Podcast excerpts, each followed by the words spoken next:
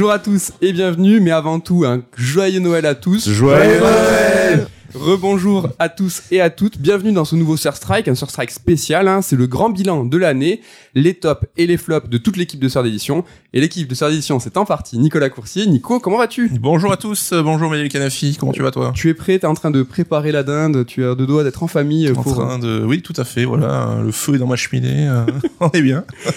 Il y a aussi Ken Bruno qui s'occupe de toute la technique. Alors il y a souvent le son le plus pourri parce que le pauvre bah, s'occupe de tout et donc c'est souvent le... Normalement, je crois que ça va là. Et en parlant de son, euh, désolé pour la saturation avec le joyeux Noël. euh, Normalement, ça devrait aller. Il y aura plus de saturation par la suite. On était content. tu vas bien? Ça va tranquille, moi aussi là. Je, je fête Noël. Euh, ce soir, je déballe ma Xbox Series X. Ah, c'est vrai? Et oui. Oh, oui, oui, oui. trop Donc, bien. J'ai hâte. Il y a aussi avec nous euh, le montagnard, Ludovic Castro. Oui, bonjour Mehdi. Ouh, tu es dans la neige toi aujourd'hui, non? Il, neige par chez toi, non? Ah non, pas du tout, hein. moi aujourd'hui je suis à Toulouse. Ah oui, c'est vrai. Eh oui, c'est un peu compliqué le- le- l'espace et le temps là. c'est la fin de mes vacances. Ah bon, tu retourneras à la montagne un peu plus tard pour le jour de l'an, peut-être. Et ils ont fini hein, évidemment par euh, l'icône hein, de tous. Damien Méchery, comment ça va? Ça va très bien, Mehdi El Kanafi. Merci. Bon, le programme de ce bilan, on va faire le top 3 de chacun. On découvrira donc le GOTY de chaque membre de l'équipe. On passera à la déception de l'année, puis le coup de cœur, le jeu le plus attendu de 2023, et on finira avec une rubrique un petit peu historique, hein. la carte noire et la carte blanche de l'année, l'œuvre euh, pop culturelle qu'on a préférée hors jeu vidéo. Voilà pour les festivités, tout ça vous va. hein. Voilà, on est, on va Tout vous, fait. on va On vous est tenir chaud, compagnie avant, euh, avant le réveillon. On va commencer avec le top 3.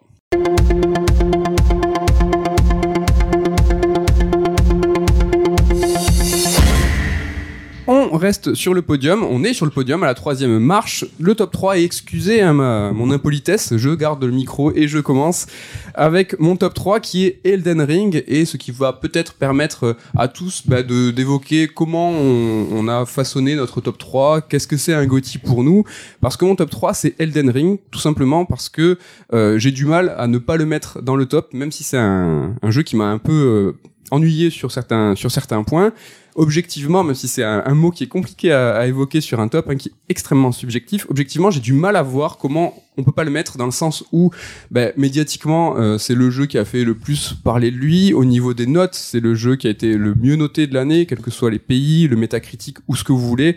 Au niveau des ventes, hein, c'est incroyable ce qu'a fait Elden Ring. hein. il a fait quand même. euh, 12 millions euh, en 20 jours, euh, il a éclaté euh, Dark Souls 3, il a fait le double Dark Souls 3 alors qu'il a mis euh, car Dark Souls 3 a mis 4 ans à mettre à faire 10 millions, là on va s'approcher des 20 millions en un an. Voilà, tout ça mis bout à bout fait que Elden Ring est pour moi un incontournable. Et, et voilà, donc il est là. L'occasion pour moi de vous poser la question, vous comment vous avez fait votre top? Est-ce que vous êtes senti euh, forcé de mettre des jeux alors que vous l'avez peut-être pas forcément ultra apprécié euh, Damien Arrête, on va dire après qu'on embête Non, là, Damien. pas- Comment ça, Nico Et les private jokes ne seront pas comprises. Non, non, bah, Damien, je euh, commence par toi. Mon top, pour le coup, n'a rien à voir avec la médiatisation d'un jeu ou avec euh, quoi que ce soit. Simplement, c'est vraiment mon top personnel cette année. Euh, mais bon, j'ai pas eu à me triturer le cerveau comme toi, Mehdi, autour d'Elden Ring, puisque moi, c'est mon top 1. On y reviendra tout à l'heure, hein, Mhm. rapidement. Mais euh, ouais, c'est le jeu qui m'a fait le plus halluciner de l'année. Moi j'étais Euh, tiraillé, c'est vrai que le jeu est exceptionnel, il y a des points qui m'ont embêté, mais voilà, je l'ai quand même mis top 3, Ludo.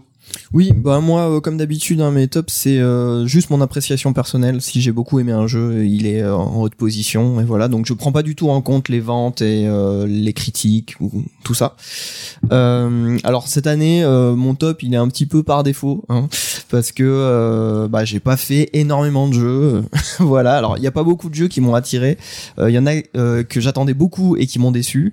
Euh, du coup, euh, voilà, mon top 3 va être un petit peu un top par défaut.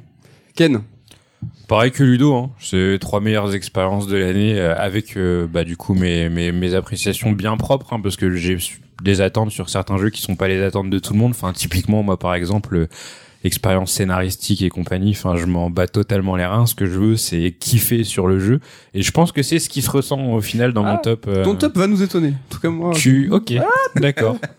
Nico, Euh, Comment moi, tu il y a- as fait ton top euh, bah, Il y a plein de jeux que j'ai aimés cette année, hein, mais j'ai choisi les jeux qui avaient ce petit truc en plus, euh, voilà, qui les distinguent un petit peu, qui ont su me surprendre, qui ont su amener quelque chose qui m'a Hmm. étonné dans ce, dans ce truc qu'on a nos habitudes dans le jeu vidéo. Donc là, c'était les jeux qui avaient ce petit truc vraiment qui les distinguait. Peut-être euh, t'as eu du mal à choisir le coup de cœur. Moi, ça a été mon cas parce que j'ai eu cette année vraiment énormément de coups de cœur et lequel va être dans la catégorie coup de cœur alors qu'il y en a eu plusieurs. C'est vrai que c'était dur la catégorie coup de cœur. Ouais, bah, ouais. c'est vrai qu'on peut toujours en placer plusieurs, quoi. Voilà, c'était mon top 3. On va enchaîner avec les autres membres. Ken, c'est à toi. Quel est ton top 3 de l'année Alors mon top 3 c'est Sifu de Slow Clap donc qui est sorti en tout début d'année en février on aurait limite euh, on l'aurait limite oublié parce que c'est vrai que l'année a été quand même assez euh, assez velue et les jeux en début d'année bon ils ont toujours un petit peu de mal à, à Mm. percer dans les bilans mais moi Sifu j'en garde une très bonne euh, un très bon souvenir Euh, c'était vraiment le jeu qui était fait pour moi mais il était tellement fait pour moi que je voulais pas en entendre parler je sais pas si tu te rappelles mais j'ai fait de la résistance jusqu'à bah, je crois que le jeu était sorti ou allait sortir. C'était une vidéo de Gotos au final qui m'a fait me dire euh, non mais faut pas que je passe à côté de ça. Il faut au moins que j'essaye quoi. Parce que lui n'avait pas apprécié, mais ça t'a trigger. Exactement. c'est qu'en gros euh, dans sa vidéo il expliquait que voilà il y avait pas mal de choses dans le game design qui l'avaient freiné. Et moi à chaque fois qu'il y avait un de ces freins qui était ok, je me disais oh trop bien. quoi. Carrément le d'accord. côté j'aime souffrir euh, etc. Oui, il faut recommencer. Attends, il faut Voilà, c'est recommencer. ça, ouais. C'est bah, c'est vrai que dans Sifu, tu recommences Bah à ouais. mort et c'est un jeu que j'ai fait sur une période très ramassée. Euh, J'y ai joué, je crois, une bonne semaine. Tu l'as ouvert en deux. Je l'ai démonté, Je l'ai éclaté. C'est que j'y ai joué une semaine, et je l'ai platiné en une semaine, j'ai recommencé chaque niveau, je ne sais pas combien de fois pendant une semaine. Enfin vraiment, le jeu au moment où je l'ai lâché et que j'ai tout rangé, je le connaissais par cœur. Quoi, c'était euh, c'était assez fou, euh, assez fou même. Euh, Est-ce que le seul truc que je regrette par rapport à Sifu, c'est euh, je suis pas fan de ces histoires de roadmap.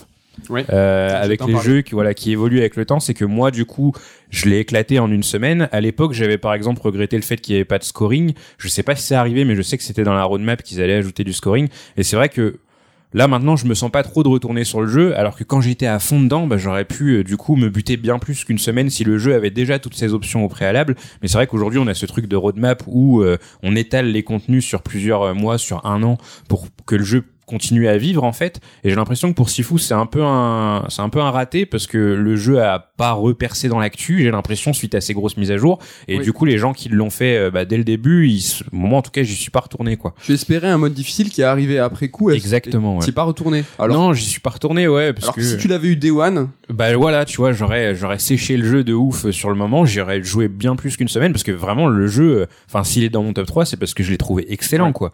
Euh, Il y a toute cette mécanique de euh, euh, mémoire musculaire, de euh, de stratégie, c'est-à-dire que tu rentres dans un endroit, tu vas te dire bon bah là je vais c'est de l'optimisation. À chaque fois que tu fais une run, tu te dis bon bah là il faut que j'optimise un petit peu plus, un petit peu plus, un petit peu plus et le jeu il est trop bien. Enfin en plus il est méga bien optimisé. Moi je l'ai fait sur PS4 Fat. Euh, le jeu il tourne en 60 FPS, il y a aucun moment où je me suis dit ouais le jeu il est un petit peu dégueulasse etc alors que je jouais sur une console qui avait 8 ans. Euh, donc euh, non franchement il est il est incroyable il est beau euh, la, la maniabilité elle est top tu sens bien le feedback des coups etc Euh, franchement euh, vraiment top mon seul regret c'est cette histoire de roadmap ouais ok, merci Ken. Ton top 3, c'était si fou. On passe à Ludo. Ouais, alors bah moi mon top 3 c'est Soul Hackers 2 qui est donc un JRPG euh, développé par euh, Atlus. Euh, alors il faut savoir que c'est développé par une équipe vraiment mineure d'Atlus, c'est ceux qui s'étaient occupés de Tokyo Mirage Sessions par exemple. Donc à chaque fois moi j'ai un petit peu de la peine pour eux parce que ça se voit qu'ils ont ils ont rien comme budget quoi par rapport aux gens qui s'occupent de Persona et même de SMT, ils ont rien du tout et là ça se ressent vachement en fait dans le jeu. Tu vois qu'ils avaient des ambitions euh, mais en termes de voilà, en termes de budget, ils avaient rien, donc euh, t'as des t'as, t'as énormément de décors très vides. Voilà, c'est un jeu. euh, Donc il est sur PS4, PS5, etc. Il est pas sur Switch. Je me demande pourquoi, parce que vraiment, en termes euh, graphiques, il aurait tout à fait pu sortir sur Switch. C'était pas obligé, ça, Ludo. Aucun souci. Ah, Désolé. Euh, mais bon, ça reste quand même un jeu plaisant. Euh, c'est un jeu à système. Donc il y a vraiment plein de systèmes euh, de gameplay qui s'entrecroisent. Et pour moi, c'est ça le- l'aspect le plus intéressant de ce jeu. En fait, c'est vraiment le gameplay pur. Parce que même en termes d'histoire, il est sympa, mais il a rien d'exceptionnel. Mais en termes de système, il est vraiment intéressant. Alors pour ceux surtout qui aiment les euh, qui aiment les mégathènes avec les démons, le fait d'avoir des démons de plus en plus puissants, etc. Euh, là vraiment, on est complètement là-dedans. Euh, moi, c'est l'aspect que j'ai préféré dans le jeu. La musique aussi est très bien puisqu'elle a été faite par Monaka. Donc c'est le studio de Kishi Okabe, ceux qui ont fait Nier et Nier Automata. Exactement. D'ailleurs, ça se ressent. hein. Euh, mais malgré tout, même malgré le fait que l'OST soit très bonne, eh ben, euh, je suis un petit peu déçu euh, du fait que les donjons, par exemple, ont tous la même musique. Voilà, c'est le genre de choses que je comprends pas. À chaque fois qu'il y a un donjon, c'est de nouveau la même musique. Il y en Alors a que tu beaucoup, souffles un a petit beaucoup peu. des donjons. Des donjons, pff, en tout, il doit y en avoir une douzaine dans le jeu. ouais. Parce que comment fonctionne le, le jeu au niveau de, de la progression? Est-ce que tu as une carte du monde? Est-ce que tu as... Alors en fait, t'as une carte de, t'as une carte de la ville. Il y a des, il y a des, il y a des événements euh, scénaristiques et euh, entrecoupés de donjons. En fait, c'est vraiment un donjon RPG. Ok, Voilà. voilà. un SNT quoi. Ouais, ouais, complètement. C'est vraiment dans la lignée euh, des anciens SMT. Euh, voilà, donc c'est un jeu. Donc malheureusement, il est un peu là par défaut lui aussi, mais j'ai quand même de la tendresse pour lui parce que je sais que les gens qui sont derrière, bah, ils, ils ont des bonnes idées et tout, mais ça se voit qu'ils sont limités par leur budget. Et euh, Un top 3 de soutien, ça fait plaisir. Voilà, de soutien, exactement. Merci Ludo, donc Soul Hacker 2. Et pour le dernier tour de ce top 3, on a rassemblé Nico et Damien. Nico, vous verrez qu'il y a toujours un pote hein, dans son top 3. C'est le... Je suis un prophète. Voilà. toujours là. donc Nico, Damien, votre top 3, euh, quel est-il? C'est Immortality, le dernier né de Sam Barlow. Donc euh, Sam Barlow qui a développé sa propre voie de jeu indé, donc en FMV avec des vrais acteurs et tout. Moi, je pense que c'était le jeu qui m'excitait le plus avant d'y avoir joué, même par rapport aux autres jeux de mon Mhm. top, celui qui m'intriguait le plus. Euh, J'avais découvert bah, ces deux jeux précédents dans cette veine-là juste avant pour bien me chauffer. ah, Tu t'es bien chauffé. ouais. Et euh, de c'est clairement, je pense que tu seras d'accord, Damien, son jeu le plus abouti en termes de fond et de forme, le plus agréable à jouer, le plus facile d'accès, mais aussi celui qui, qui est le plus intriguant dans son scénario. Moi qui m'a mis une branlée, j'en ai parlé à l'époque, ça a été mon moment waouh de l'année. Et c'est pour ça que je le mets si haut dans mon top, euh, notamment pour ce truc-là. Quoi.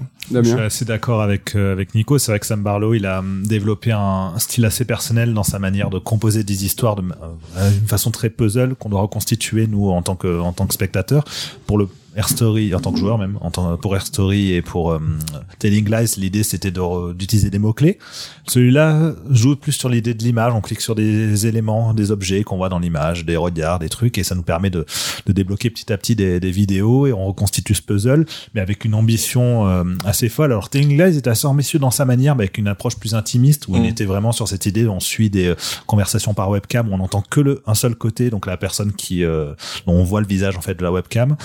Et euh, mais il y avait cette idée de d'approchement, enfin d'approche intimiste, mais qui était très euh, très étirée. Donc il fallait vraiment se plonger, c'était un peu long et tout. Là, rien que le côté, on va voir les, le tournage de trois films, euh, trois films qui ont été en plus réellement scénarisés par des vrais scénaristes de films, euh, notamment le scénariste de de Don't Look Now, je crois, le scénariste aussi de de Lost Highway euh, qui, a, qui a participé. Donc il était vraiment pioché. Bah, les références euh, de Sam Barlow, c'était justement c'était Lost Highway, c'était Don't Look Now, c'était le Narcisse Noir. Enfin, on a vraiment des références assez marquées.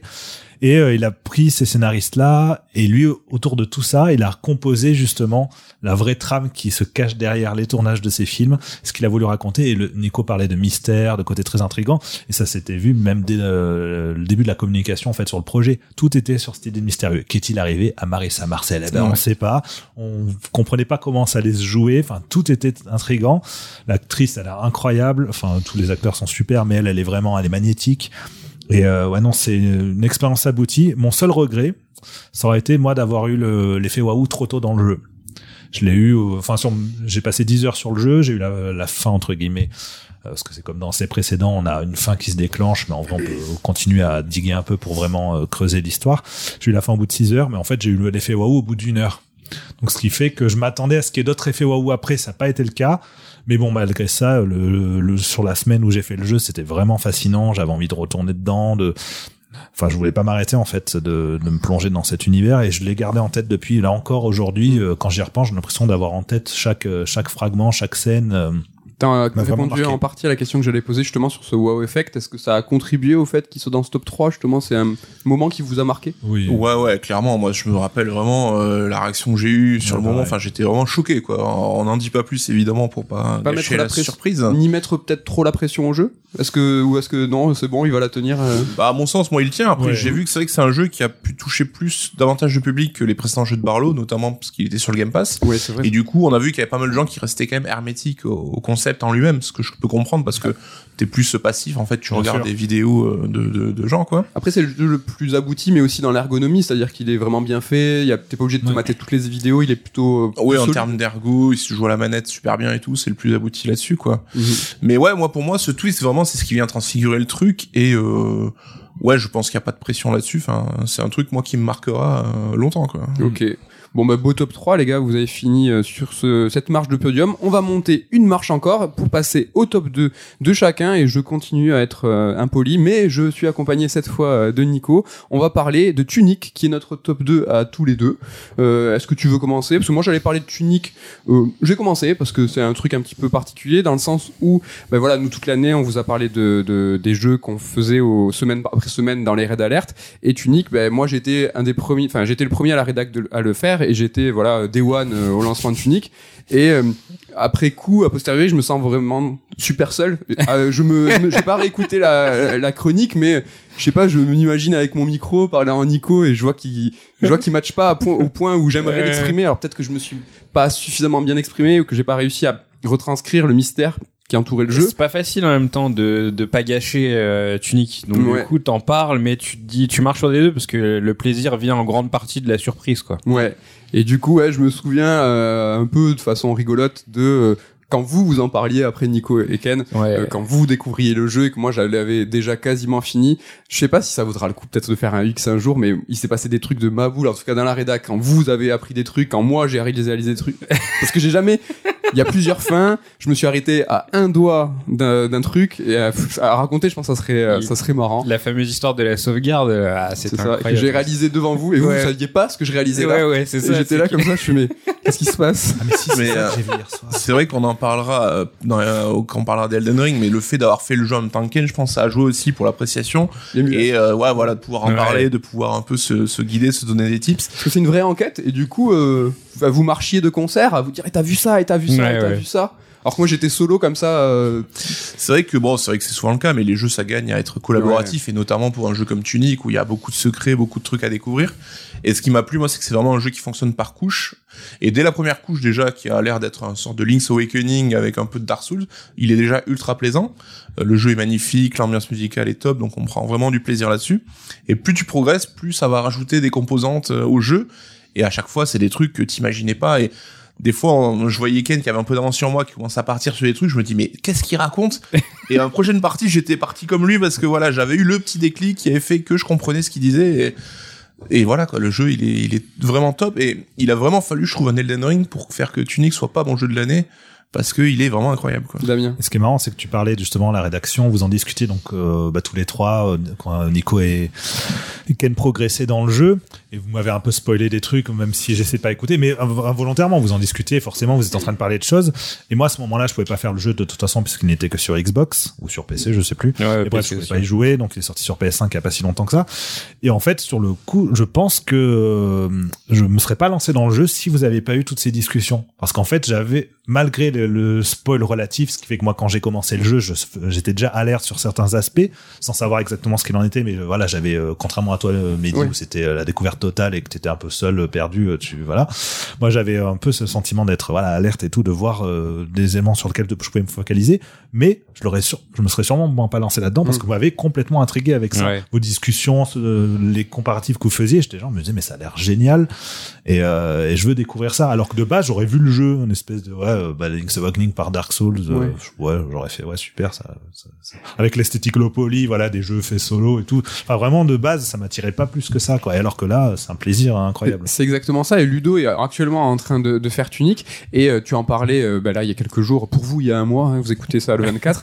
Mais euh, en fait, où tu disais ah ouais, il y a ça qu'il faut regarder. Je suis attentif à ça. Et en fait, je pense qu'il y a même une part d'inconscient. Ça fait plusieurs mois, neuf, neuf mois, je sais plus combien. Quand Ouais, on l'a fait euh, au printemps, je crois à peu près. C'est juste après Elden Ring, je crois, non? Ouais, Et ouais. Il y a eu euh, vraiment le, sa réputation euh, a grandi. On sait que Tunic, il y a des mystères. C'est un jeu d'enquête en plusieurs couches. Et même si Ludo, tu t'en es pas, tu t'y es pas intéressé, tu as entendu. C'est Ouais, tout ouais. ça. Et en fait, moi, à l'époque, quand j'ai fait Tunic, je faisais un Link's Awakening. Quoi, j'avais aucune idée de, ce- du, du- de ce que j'allais faire. Et c'est pour ça que presque, moi, je suis finalement content d'avoir vécu ça. Et aujourd'hui, Ludo, toi, t'es euh, très intrigué mais tu sais au fond de toi que là t'es en train de toucher, à- de gratter quelque chose qui va y avoir, qui va avoir justement plusieurs couches. quoi. Ouais, tout à fait, c'est vrai. Ouais.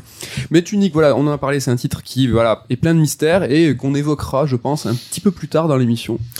Ouais. Ah, tu as moins que tu. euh, Non, non, mais j'allais dire, c'est un peu ce qu'on disait, on en a déjà un peu parlé, mais comme Immortality, c'est la limite aussi des tests des critiques de Mm. jeux vidéo où, à vouloir préserver les gens, ce qui est tout à fait normal, hein, parce qu'on a tous envie d'avoir les surprises, bah, c'est que tu rends pas justice forcément au jeu, quoi, parce que, on en parlait euh, là-dessus, c'est que tu peux pas, tu peux pas aller sur ce terrain-là quand tu parles du jeu avant que tout le monde puisse y essayer. Et c'est dommage, parce que ça mettrait peut-être plus le focus sur certains. T'es vraiment éclaté ma chronique, c'est ça que tu veux dire. Waouh. non, non, pas du tout, mais je la réécouterai avec plaisir. Ah, euh, non, moi je Euh, sais pas, j'ai trop peur. chronique préférée. Peut-être que Ken nous en parlera. En tout cas, Ken va nous parler euh, maintenant de son top 2 qui est. Bayonetta 3 Oh là là, attention. Oh Ken aime bien la bagarre, hein, je La pense bagarre. vous avez, euh, Ouais, bah ouais, ouais, clairement. Bah, c'était compliqué là encore une fois parce que euh, bah, Bayonetta 1, c'est mon jeu préféré euh, all time, quoi. Ça fait partie des rares jeux où, genre, vraiment, quand j'y joue, quand je vois le jeu, je me dis, euh, il est parfait pour moi. Je, j'ai rien à lui reprocher. Vraiment, il est, il est extraordinaire. Je pense que le seul jeu qui me fait ça aussi, c'est Street of Rage 4. Yes. Vraiment, le jeu, le jeu est parfait.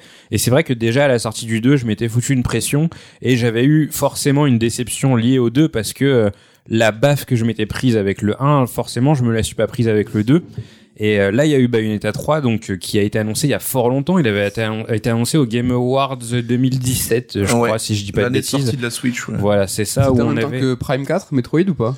Euh, C'était pas loin Peut-être bien. Si ouais, peut-être bien. Les arlésiennes de les. Ça devait être le même, euh, les mêmes Game Awards. Et euh, donc on avait eu un teaser où on voyait du coup euh, Ouais. Bayonetta avec son design du 1 euh, qui se faisait euh, maltraiter. Et donc on restait là-dessus. et On est resté là-dessus pendant presque 5 ans en fait parce qu'on a eu quasiment aucune information sur le jeu. On sait qu'il y a eu de, pas mal de, de, de remue-ménage en, en interne puisque Hashimoto Yusuke de son prénom qui était euh, réalisateur sur le 2 et producteur sur le 1, il s'est barré chez Capcom. Je crois qu'il était déjà chez Capcom à l'époque avant Platinum, donc il y est retourné. Et là, il bosse sur euh, le game design de Street Fighter 6. Et donc forcément, ça a engendré euh, des, des gros changements sur le jeu. L'équipe qui a récupéré le jeu, c'est euh, l'équipe plus jeune qui avait bossé sur euh, Astral Chain.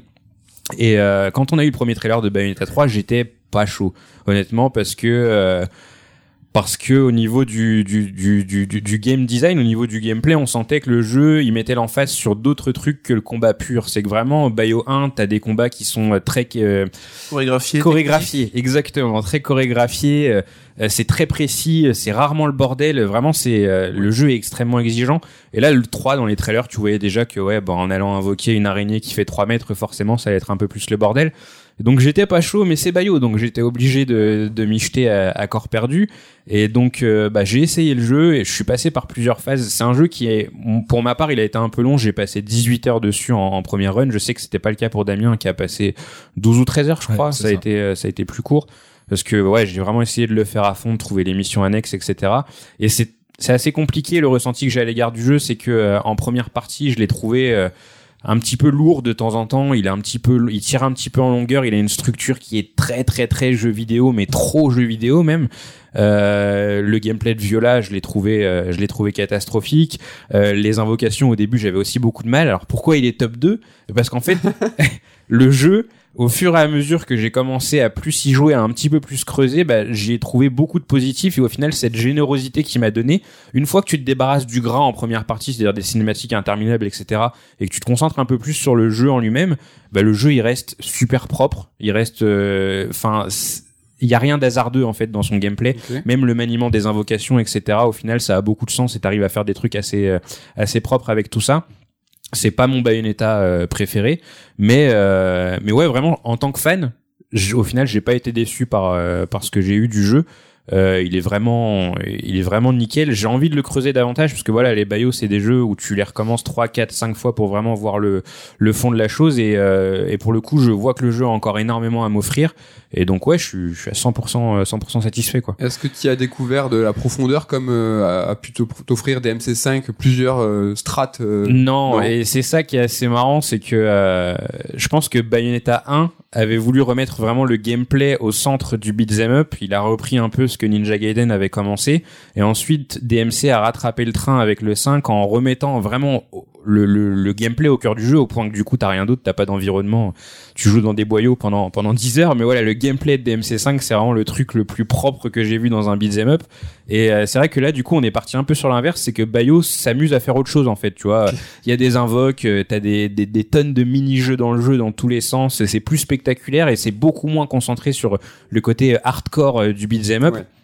Donc euh, je savais à quoi m'attendre en fait parce qu'il y a eu DMC5 avant je me disais je sais que j'ai eu le, le, le, le pinacle du gameplay avec DMC5 c'est pas ce que je venais chercher et là-dessus du coup j'ai pas été euh, il y a pas eu de déception j'ai pris le truc comme il venait et tu peux quand même faire des trucs assez propres dans Bayo 3 ouais. Ok, donc ton top 2, c'est Bayonetta 3. Peut-être que nous l'évoquerons à nouveau. hein. Oui. Euh, voilà, une émission pleine de surprises dans une autre catégorie, sûrement.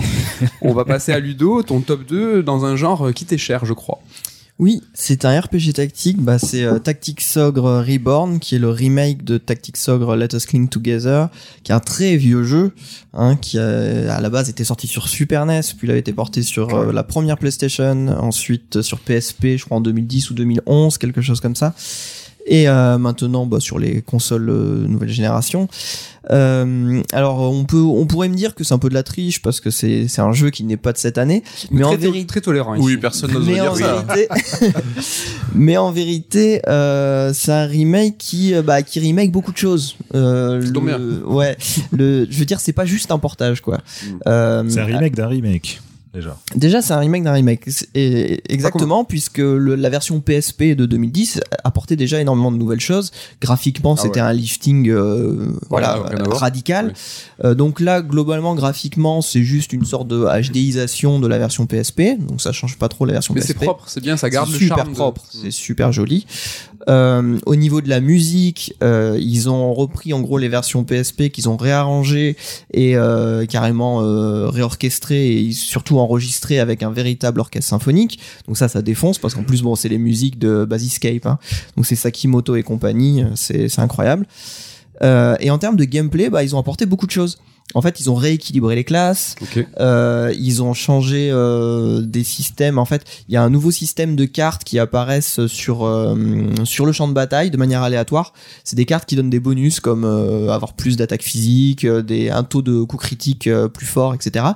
Et du coup, euh, ça hum, ça, ça change la, manière d'aborder les combats parce que des fois, bah, il vaut mieux aller chercher une carte qui augmente un bonus plutôt que directement d'aller attaquer les adversaires. Du coup, du coup, faut plus réfléchir euh, au placement des unités Mhm. et euh, surtout réfléchir différemment, quoi. Ça dynamise aussi, c'est vrai qu'on est moins passif, il y a des événements qui se passent grâce aux cartes, des batailles qui sont longues, du coup ça Ouais, crée un petit bah, peu des... bah, en fait, euh, au début, j'avais du du mal parce que les, les batailles me semblaient beaucoup plus longues que dans la version PSP parce qu'on faisait très peu de dégâts et les ennemis faisaient très peu de dégâts aussi, donc c'était vraiment slugfest quoi. C'était très long et en vérité, c'est parce qu'il faut euh, vraiment prendre en compte les cartes. Euh, genre une carte qui augmente l'attaque physique, elle augmente vraiment beaucoup l'attaque physique et en plus- complet, et en plus elle stack. Donc si t'en prends plusieurs, tu deviens de plus en plus fort et à la fin ça devient n'importe quoi. Tu one shot des ennemis en fait si t'as pris plusieurs cartes.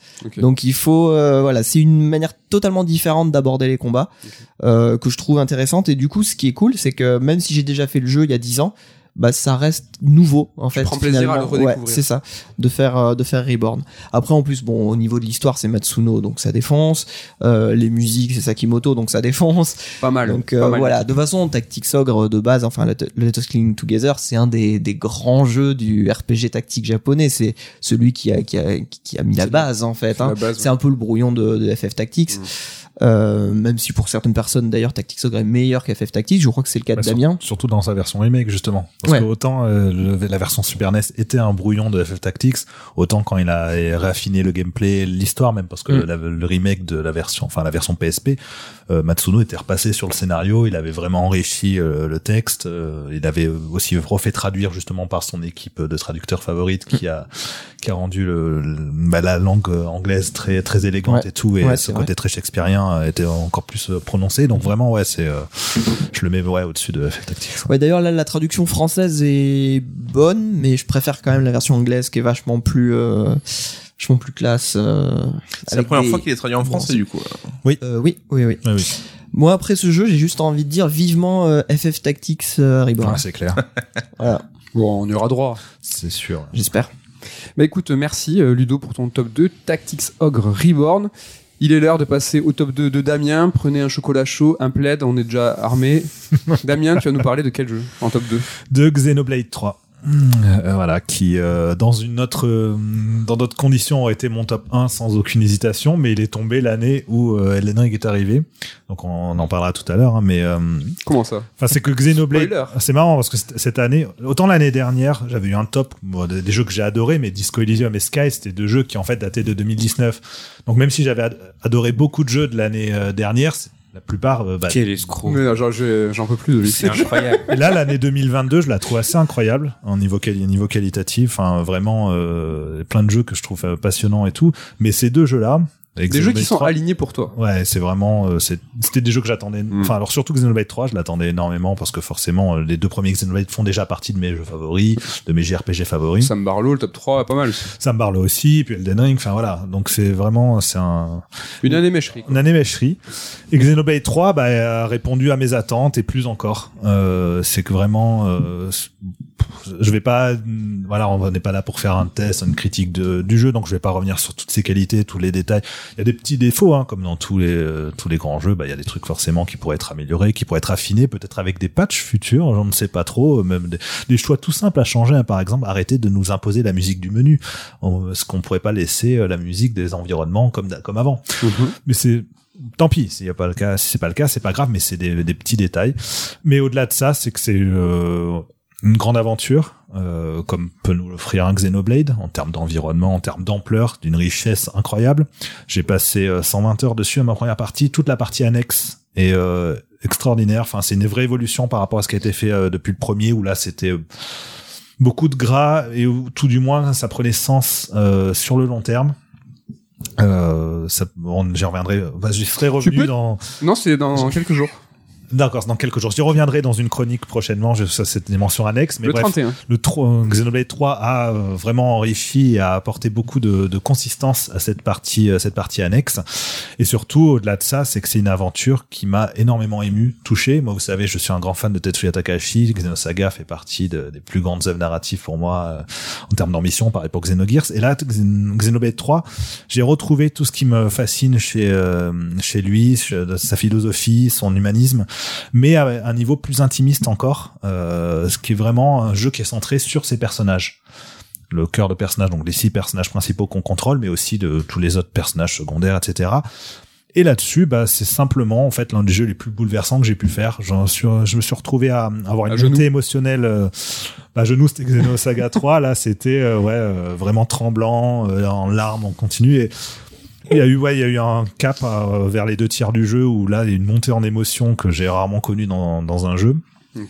Et ça a duré, une montée en émotion qui a duré, qui s'est allée sur plus de deux heures, de trois heures, où c'était vraiment long, extrêmement, ouais, c'était vraiment intense, vraiment intense. C'est là où justement je m'étais retrouvé tremblant à un changement de chapitre en me disant mais qu'est-ce qui se passe? Et la suite du chapitre, là, j'étais, j'ai fondu en larmes pendant T'avais pas la grippe pendant une demi-heure. J'avais peut-être que j'étais euh, fiévreux, je sais pas. Mais le fait est qu'à partir de ce cap-là et tout le, toute la fin du jeu, tout le dernier tiers, les dernières quêtes annexes de personnages, etc. Bah, j'ai fondais en larmes quasiment euh, à chaque fois. Dès qu'il y avait une petite montée d'émotion, je sais pas, ça avait craqué un truc en moi, le jeu, qui fait que bah, j'étais en chialance en continu euh, pendant euh, pendant tout un tiers du jeu. Quoi, c'était euh, c'était assez incroyable. Donc ouais, je l'ai adoré. Puis de toute façon là, actuellement, donc on est le 24 décembre, hein, donc là je l'ai recommencé Bonne année. je l'ai recommencé, ce qui est euh, voilà, ce qui est euh, enfin la marque des, des jeux qui me qui me ouais, qui me passionne et qui me fascine, euh, surtout des jeux aussi longs. Quand on a un jeu de 120 heures, on a sur lequel on a passé énormément de temps avec là, on se dit bah allez, on y retourne. ça m'a fait ça, bah on y reviendra avec le avec le top 1 aussi. Nico. Euh, il faut t'engager. Est-ce que c'est le meilleur Xenoblade? Euh, oui, pour moi oui. Voilà. C'est Ah, c'est net. de belles questions. Mais comment c'est possible? Il est pas euh, top 1, euh, tous ces mots, tous ces louanges? Comment il y a, il y a encore un jeu qui t'a fait plus pleurer, trembler? J'ai Bah hâte, oui, d'être à la- Il a C'est passé fou. une année déshydratée, Damien. hâte d'être sur la première marche du podium. euh, le jeu de l'année, le GOTY, la médaille d'or, euh, la coupe, c'est maintenant. On va commencer bah, par Ludo parce que c'est un jeu qui est sorti plutôt au début de l'année. Encore un tactique.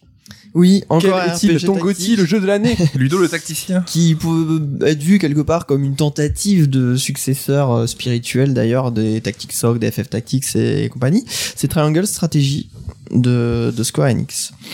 Euh, bah ouais, moi c'est un jeu que j'ai beaucoup apprécié. Donc il y a qui qui l'a fait ici déjà? Il y a Mehdi, il y a Damien. Voilà. Damien vient de Euh, dire son prénom. de. Troisième personne. Damien est Damien content. fait. Damien aime ça. Bah, j'y- ai beaucoup beaucoup joué. Je l'ai fait deux fois euh, en prenant des routes différentes, euh, puisqu'il y a plein de routes, il y a plein de choix à faire dans ce jeu. C'est quelque vrai que chose que, même. que j'aime beaucoup. Non mais, non mais il a, il a refait, il a fini, il a refait. Ouais, et, euh, et je compte le refaire parce que je compte faire vraiment toutes Très les toutes les routes possibles. Il y en a quatre en tout. T'as fait la, la, la route dorée, je me rappelle plus. Enfin, le... Non, j'ai pas encore fait la route dorée parce que la route dorée, je veux la garder vraiment. euh, Ça s'appelle vraiment la route dorée? Oui, je crois. oui. ouais, je veux la garder pour la fin. Incroyable. en dernier. Euh, voilà, donc euh, bah, j'ai beaucoup beaucoup aimé les systèmes de ce jeu, alors euh, qui sont euh, assez simples en termes de personnalisation de perso et tout. Il y a pas grand chose. chaque perso en fait a un job, donc c'est vraiment un jeu à job. Mais je trouve que les capacités tactiques lors des combats sont très riches. En fait, il y a plein de, peux faire plein de types de tactiques différentes. Tu peux bloquer des accès pour ralentir les ennemis. euh, tu peux envoyer un allié plus loin. Enfin, il y a, il y a beaucoup de choses assez originales, je trouve. Alors bon, c'est pas aussi riche qu'un XCOM, hein. mais euh, c'est quand même, euh, c'est quand même très bien. Euh, J'ai beaucoup aimé euh, le la, la musique du jeu, l'ambiance, la direction artistique. Euh, au niveau de l'histoire, ça parle un petit peu trop. je suis d'accord pour le dire. Euh, mais j'ai quand même trouvé l'histoire intéressante, les personnages assez attachants. Euh, moi, c'est vraiment un, jeu que j'ai beaucoup aimé.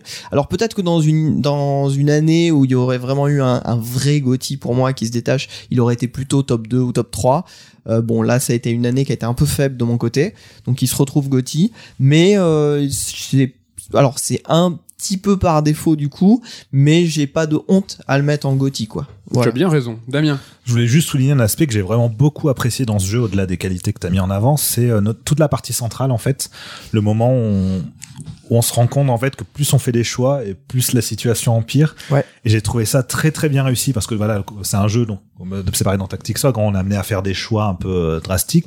Mais là, c'est, euh, là, c'est vraiment au cœur du, du système, du, du gameplay. On, on est amené à faire, euh, voter en fait les membres de notre équipe pour euh, qui nous aident à prendre des décisions. Donc on doit aussi les convaincre d'aller dans notre sens, etc. Mais euh, non seulement les choix à chaque fois sont vraiment bah, cornéliens, euh, c'est complexe. On se dit mais quelle est la bonne situation? Comment se sortir de ce pétrin? Et en fait, pendant toute une phase du jeu, entre en gros à partir de la 6 7 heure de jeu jusqu'à euh, quasiment la fin, on se retrouve à être euh, dans des situations qui ne cessent d'empirer, quoi qu'on fasse. C'est vraiment, on se dit mais comment je vais m'en sortir? Et à chaque fois, on se dit, allez, c'est bon, cette fois, ça va être la bonne décision. On, a- on essaie de voir ça sur le long terme, mais en fait, on n'a pas le temps de voir sur le long terme parce que les décisions doivent être prises un peu à la hâte, parce que forcément, autour de nous, le monde, euh, la situation géopolitique ne cesse d'évoluer malgré nos décisions aussi. Et euh, ouais, je trouve que le taux qui se resserre, cette sensation de d'être un peu euh, impuissant à essayer Ouais. de, de faire tout ce qu'on aimerait faire, je trouvais ça très très bien fait dans le jeu. Ouais, c'est vrai. C'est vrai qu'on contrôle pas euh, une sorte de groupe de héros qui est tout le temps en train de gagner ses trucs. Là, c'est euh, on est tout le temps un peu dans la merde en fait. Ouais. C'est euh, une guerre complexe. Alors c'est pour moi assez inspiré quand même de Game of Thrones. euh, Le ton, hein, clairement. Ouais. Avec les, les guerres entre les maisons et tout. D'ailleurs, la maison, euh, la maison principale, ça fait quand même beaucoup penser au Stark. C'est un En peu des loups quand même. plus, hein, Wolfort, ouais. voilà. Euh, donc il y a les loups. Et c'est vrai que on est constamment, euh, constamment dans la merde quoi. Chaque choix qu'on Mm. doit prendre, c'est vraiment, euh, c'est quel est le moins pire en général, et les conséquences sont souvent assez désastreuses. Et on se demande vraiment va, comment on va pouvoir sortir vivant de, De tout ça. de tout ça. Voilà. Donc c'est, j'ai trouvé que c'était un, un très bon jeu. Ouais. Nico. Euh, si on n'est pas un gros joueur de Tactics comme moi, tu conseillerais plus du coup justement euh, Triangle Strategy ou Tactics Ogre? Triangle Strategy. C'est beaucoup plus accessible pour moi que Tactics Ogre. C'est vrai que le côté, vous en parliez juste avant, là, mais passer sa vie dans les menus dans Tactics Ogre, ça, ça me... Ah ouais. euh, Ça c'est clair Ouais. que dans Triangle Strategy c'est très très il est un peu plus simplifié, Ouais. mais peut-être pour le mieux du coup, pour être plus... c'est passer les, le seul truc c'est de passer les premières heures qui sont vraiment très bavardes très euh, enfin ils se posent le contexte voilà. Autant Matsuno Tactics Org il arrive il, il nous balance dans un contexte très complexe et sans forcément nous donner tout de suite les clés. Autant la Triangle Strategy ils expliquent ils expliquent ils expliquent histoire que tu sois bien certain d'avoir compris Oui, ce qui se passe. C'est il presque en beaucoup réaction à Tactics je pense. hein. C'est Ouais. que Bah, c'est un des défauts qu'on cite de Tactics Ogre même aujourd'hui, hein, c'est que des fois ils te balancent avec des nuances, des notions, des persos et tout, tu te perds au moins un petit peu dans tout Pour ça. moi, c'est une ta- qualité. ça. Tactics Oui. Ogre, souvent, si tu veux avoir tous les tenants et aboutissants, tu dois aller dans les fichiers, euh, les dossiers. euh, Enfin, il y a des trucs écrits en plus. En fait, tout n'est pas dit dans le jeu, quoi. Là, Alors que là. Triangle, c'est trop explicité. Et souvent, euh, t'as de la répétition d'informations. Ils te répètent les trucs, genre, euh, bon, t'es pas trop débile, on te, on te le redit quand même au cas où. Ça, c'est un peu un, un truc chiant. Mais, fin, ouais. mais finalement, ça m'a pas tant dérangé que ça parce que à côté, il y a plein de situations différentes dans les combats et tout. Moi, c'est vraiment ça que, que j'ai apprécié dans ce jeu. Après, le jeu n'est pas facile. Euh, C'est-à-dire que même si euh, il est pas complexe en termes de personnalisation, il faut savoir que voilà, tu as des batailles que tu gagnes où il te reste un ou deux personnages. euh, Ouais, c'est- ouais, plutôt cool ça. Et justement, pour moi, il a la même force que, que XCOM dans le sens où il n'y a pas énormément de personnalisation de, en termes de, de capacité d'équipement et tout de, de, de personnages. Enfin, il y en a une, mais elle est assez simple.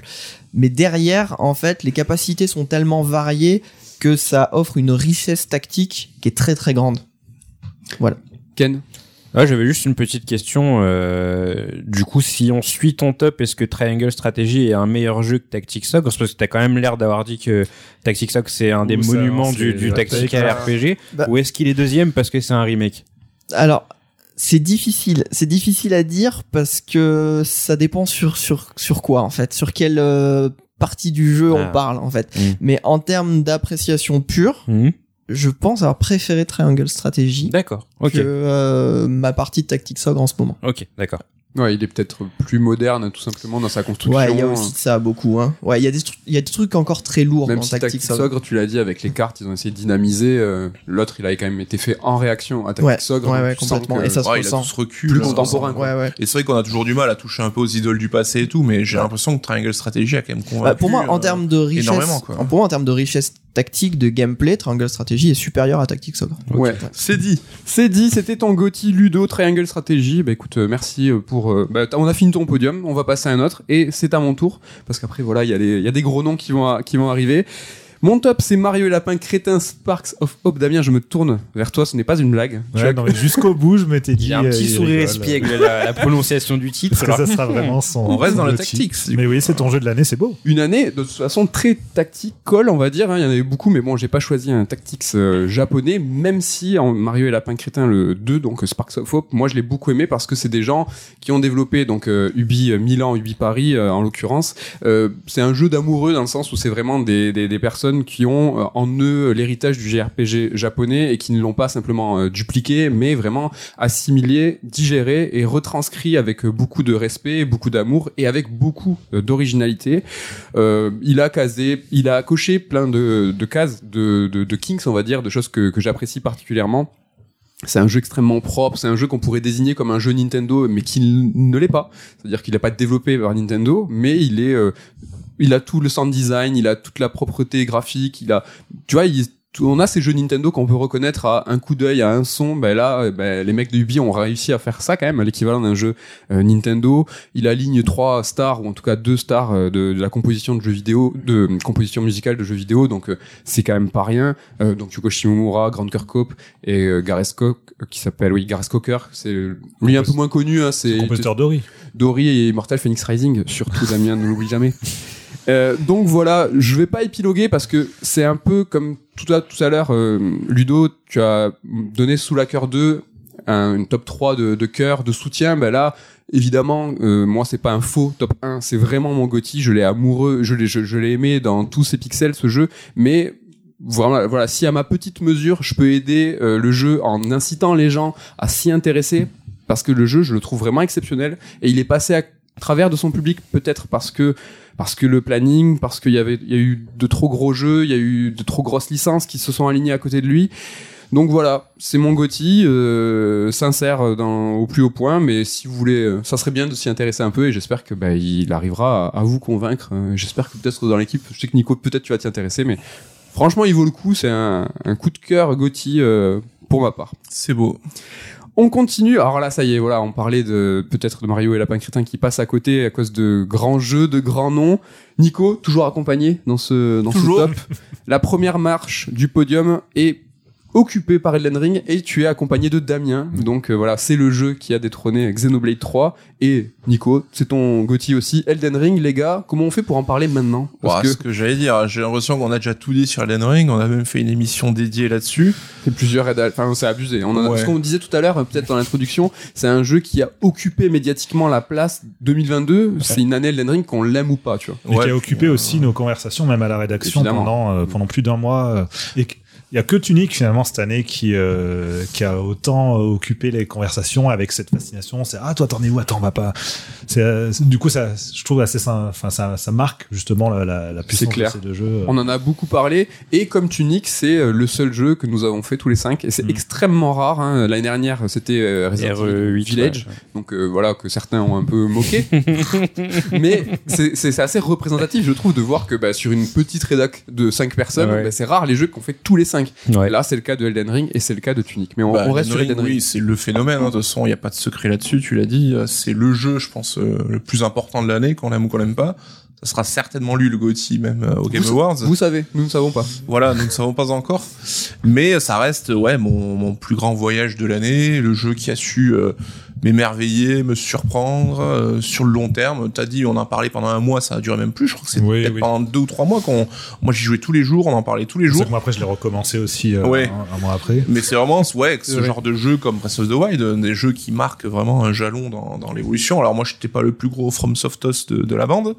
Faut arrêter de dire ça euh, maintenant. T'as fait Sekiro, t'as fait. C'est bon. je hein. fais les Souls, T'as fait des mais pas les Souls. Dark Souls, moi, c'est euh, mon côté iconoclaste. Oui. Et euh, j'en garde des souvenirs de ouf. Et c'est vrai que c'est un jeu en plus de début d'année qu'on a tendance un peu à zapper au fur et à mesure. Mais lui, enfin, quand il y avait la question de, de donner mon Gotti, il y avait pas vraiment de, de débat, quoi. Ouais. Bon, petite question euh, nulle. euh, ça rentre dans le top 10 all time pour vous? Euh, pour Alors moi, attention, ça va être très précis de la part Ah oui. de. Non mais il est rentré dans, le top 5. 125. Top 5. Dans mon non, top mais c'est 5. intéressant, c'est toujours. Mais c'est là où c'est incroyable. Enfin, c'est que c'est un jeu que j'attendais euh, parce que voilà, c'est le- la nouvelle création d'Hidetaka Miyazaki. J'adore les Souls, j'adore Bloodborne. Enfin voilà, ces jeux font partie de mes jeux favoris sans problème. Mais je l'attendais pas si haut que ça en fait. C'était même un peu. euh, Ouais, j'étais genre, je me moquais un peu. Oui, ouais, oh, c'est pas ça, que ça va être encore la même chose. On va encore avoir Oh là le là, dragon c'est pas qui ton vient genre. brûler le Non, c'est pas ton genre. C'est pas du tout mon genre. Non, du tout. Non, mais en l'occurrence, voilà, j'étais pas hum, euh, je- vraiment, je l'attendais pas si haut. Ça a été une claque d'autant plus importante, c'est que donc euh, du coup, je l'ai, f- j'ai passé pareil une centaine d'heures dessus, euh, comme je disais pour Xeno, par la Xeno, je suis en train de le faire, mais Elden Ring, ça a été la même chose. J'ai passé une centaine d'heures dessus. Un mois après, j'avais qu'une envie, c'était replonger dedans. J'ai repassé encore 100 heures dessus, donc j'ai fait 200 heures, enfin ce qui arrive jamais, et surtout, euh, enfin je, Tu l'as enchaîné tout de suite. Ouais, je l'ai, l'ai repris quasi tout de suite. Enfin, c'était, euh, c'était incroyable. Et vraiment, ce, ce delta entre mes, mes attentes et là où le jeu m'a emmené, je m'attendais pas à prendre telle baffe. Et c'est pour ça, en y réfléchissant à froid, euh, six mois après, ouais, vraiment, il est rentré dans mon top 5 euh, aux côtés de, voilà, de Silent Hill 2, de, de MGS2, de Shadow of the Colossus, de FF9. C'est un, jeu- que je trouve incroyable. Quand on désigne un Gotti, je- en tout cas pour ma part, la surprise, ça joue de ouf. L'année dernière, Returnal, aujourd'hui, euh, Mario Lapin Crétin, tu vois, quelque chose que tu t'y attends pas et ça te bouleverse. Là, Elden Ring, on s'y attendait, mais voilà, peut-être ça vous a frappé encore plus fort que ce que vous euh, espériez. Ouais, mais il était évidemment attendu parce que les Souls c'est devenu aujourd'hui euh, le plus grande influence dans le jeu vidéo global. Hein. Mais euh, il y avait le challenge quand même du monde ouvert, il y avait le challenge de, de changer leur formule en fait, et ce qui était risqué. Hein. Et FromSo, on sait que c'est pas non plus une équipe gigantesque ou des mecs chevronnés de ouf. Donc c'était un pari et c'est un pari qu'ils ont réussi. À, je pense là aussi, on s'attendait pas à ce que ce soit autant autant réussi. Ouais, quoi. ça atteint pour moi le, bah, les plus belles expériences dans un monde ouvert. euh, sans, enfin, bah, au-delà du fait qu'il est entré dans mon top 5, hein, c'est que voilà, il y a des gens en monde ouvert où je trouve la proposition extraordinaire comme Death Stranding ou même Breath of the Wild. Bah, lui, il est arrivé euh, et il a fait la même chose, quoi. Hmm. Ouais, c'est même dur de trouver les mots, euh, tant on a parlé de Elden Ring ensemble ou euh, en émission. Ken, Ludo, je vous donne peut-être pas la parole. On en, non. on en parlera Oui. peut-être On va euh, en parler. peut-être tout à l'heure. C'est pas Néanmoins, obligé, hein. néanmoins, Ken, je vais euh, quand même te rendre le micro parce que Oui. Voilà, on va désigner euh, ton Gotti. Gotti qui est aussi officiellement et par des calculs scientifiques Oui, exactement. le Gotti de la rédac. Tout à fait. Donc voilà, Voilà. d'édition euh, nommé euh, voilà euh, Tunic en euh, Gotti de l'année. Un jeu comme Elden Ring quand même qui va bah, récompenser un petit peu l'enquête, l'intelligence des joueurs et qui Ouais. va nous faire confiance. C'est un peu, je trouve quand même un point commun à mettre euh, au crédit de Elden Ring et de Tunic. Tu vois, c'est des jeux qui vont nous nous faire confiance. Voilà, Ken, c'est ton, c'est ton Gotti, Tunic. Comment on en, comment on en parle Je vois pas l'enquête dans Elden Ring, mais soit, admettons. Euh, non, ouais, bah tu l'as très bien dit tout à l'heure, Mehdi, et euh, c'est un peu le fil rouge que j'ai eu avec mes, mes, mes deux autres jeux, c'est qu'à chaque fois, bah, je parlais de comment je l'ai vécu avant et comment ça s'est passé sur le moment. Tunic, c'est pareil, c'est un jeu dont j'ai beaucoup entendu parler parce qu'il était assez souvent mis en avant par euh, par Microsoft avec les Xbox ID et compagnie. Je crois qu'il y avait même une petite période où on pouvait le tester avant qu'il sorte en bêta. J'y avais pas touché et tout. Enfin, je voyais le jeu passer, je me disais ouais, enfin c'est Zelda avec un renard, enfin ça a l'air intéressant, mais on verra quoi. et euh, et au final, bah, Game Pass. Et donc, euh, bah, je, je m'y mets en me disant, bon, on verra bien. Et, euh, et incroyable, incroyable ce qui s'est passé. Euh, Tunic, je le compare à Super Mario Odyssey. Parce que c'est les deux seuls jeux euh, ces dernières années qui m'ont fait redevenir un enfant, en fait. Et c'est un truc que, que j'aime par-dessus tout quand je joue à un jeu, parce que c'est rare, parce que je m'y attends pas. C'est que, euh, ouais, je, je jouais au jeu, j'étais émerveillé, j'en parlais comme un gosse, j'avais mon, mon carnet de sortie où je prenais des tonnes de notes dans tous les sens, euh, où je me disais, non mais, enfin, j'étais au boulot et je me disais, ah, ce soir, il faut que j'aille voir ça, etc. Enfin, vraiment, encore une fois, c'est très difficile de vraiment parler du fond du jeu parce que ça fait partie de l'expérience. Et je pense que là, on est neuf mois après sa sortie et que déjà ça doit être quelque chose de différent pour les gens qui découvrent le, jeu sur Switch et, et PlayStation parce que bah on sait entre guillemets comme tu le disais tout à l'heure Mhm. mais euh, au-delà de, de, de ce génie qui se découvre sur le tard c'est un jeu qui est super agréable il est beau les musiques on en a pas parlé mais les musiques de Tunic elles sont magnifiques euh, ouais quand je l'ai fini quand j'ai eu le générique de fin j'ai eu une espèce de grande mélancolie qui m'a envahi parce que bah je me suis dit ouais c'était une expérience incroyable je sais que je pourrais pas la revivre parce que Maintenant, je sais. Et clair. donc, du coup, ça fait partie de ces jeux. Tu peux pas les relancer une deuxième fois en te disant, je vais prendre la même chose. C'est, c'est pas possible, quoi. Et euh, donc, ouais, j'étais extrêmement mélancolique. Et euh, c'est vrai que j'ai, mine de rien, euh, hésité entre Tunic et, et Bayo. Parce que j'aime beaucoup Bayo, malgré tout le mal que j'ai dit sur lui tout à l'heure. Et euh, c'est en fait, en parlant avec ma femme euh, de, de ce fameux top, qu'elle m'a dit, mais non, mais en fait, enfin, c'est évident. Je t'ai vu jouer à Tunic, j'ai vu tes réactions, t'étais complètement hypnotisé par le jeu. Euh, c'est évident que c'est unique ton jeu de l'année, quoi. Donc ouais, c'est unique mon jeu de l'année et, et vraiment, je vous le conseille très fort. Bon, on vous l'a déjà beaucoup conseillé, mais euh, essayez de vous renseigner le moins possible sur le jeu et, euh, et kiffer, quoi, parce que c'est extraordinaire. Ouais, je trouve que c'est le plus bel argument que tu as donné, c'est euh, retrouver euh, ces yeux d'enfant et les réactions qu'on peut avoir face à un- une œuvre, face à un jeu, des choses qu'on peut pas réitérer. Mm. Et euh, c'est au-delà de la Madeleine de Proust parce que là, ça va nous donner des nouvelles expériences qui vont être assimilées à notre regard d'enfant. Tu l'as pas évoqué, mais il y a un élément dans le jeu qui là ben, fait référence directement autant à ce qu'on était, ce qu'était le jeu vidéo, le monde du jeu Mm. vidéo à l'époque. Mais ça, vraiment, c'est vraiment euh, incroyable. Euh, les gars, vous avez- on a tous joué à, à Tunic. Est-ce que vous voulez donner un mot sur, sur le Gotti de la rédac quand même? Bah, j'ai déjà dit, moi, je pense que euh, bah, je vous laisse parler. Allez. C'est bien, C'est- c'est juste bien. Allez Damien, sois pas, sois pas revanchard. Bah, au stade euh, de l'enregistrement, j'ai pas encore fini le jeu. Oui. Quand vous écouterez, je l'aurai fini, donc vous aurez sûrement vu passer mon avis sur mon compte Twitter. Suivez-moi, s'il vous plaît. non, mais bl- blague à part, ouais, c'est euh, c'est un jeu que je trouve brillant, quoi. Enfin, c'est euh, comme je l'ai dit tout à l'heure, c'est le fait de vous avoir entendu en parler avec autant d'enthousiasme, avec autant de fascination que ça bah, m'a donné envie de l'essayer.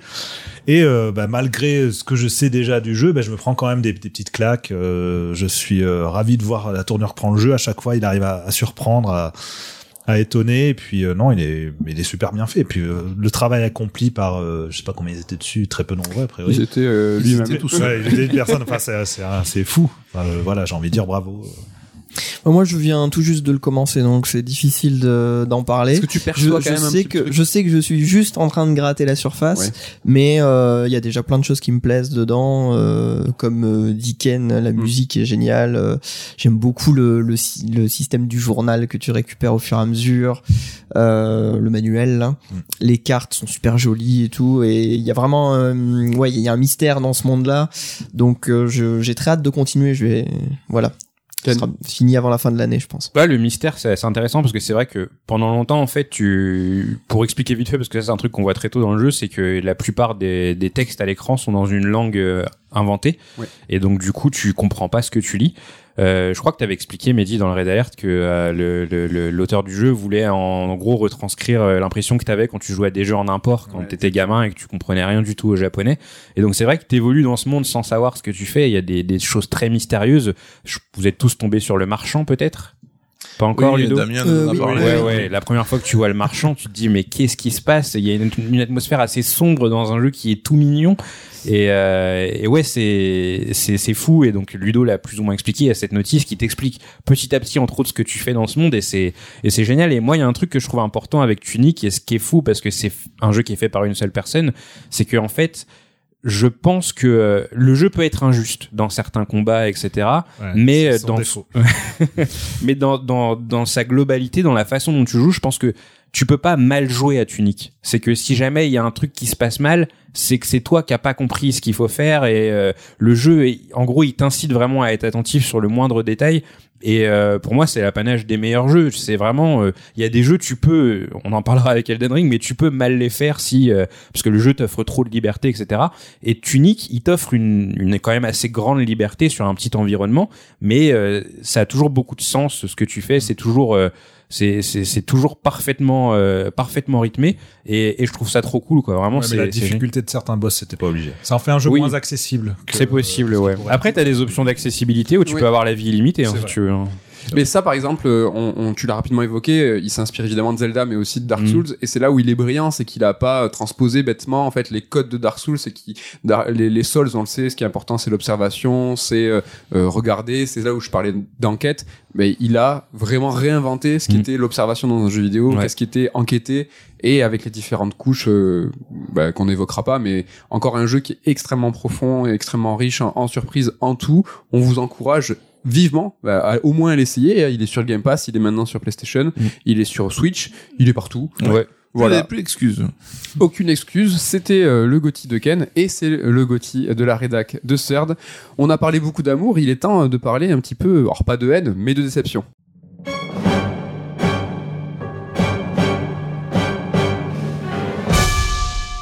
Les déceptions de l'année, quels sont les jeux qui nous ont un petit peu déçus, les jeux on attendait beaucoup et finalement ils nous ont pas délivré tout ce qu'on attendait.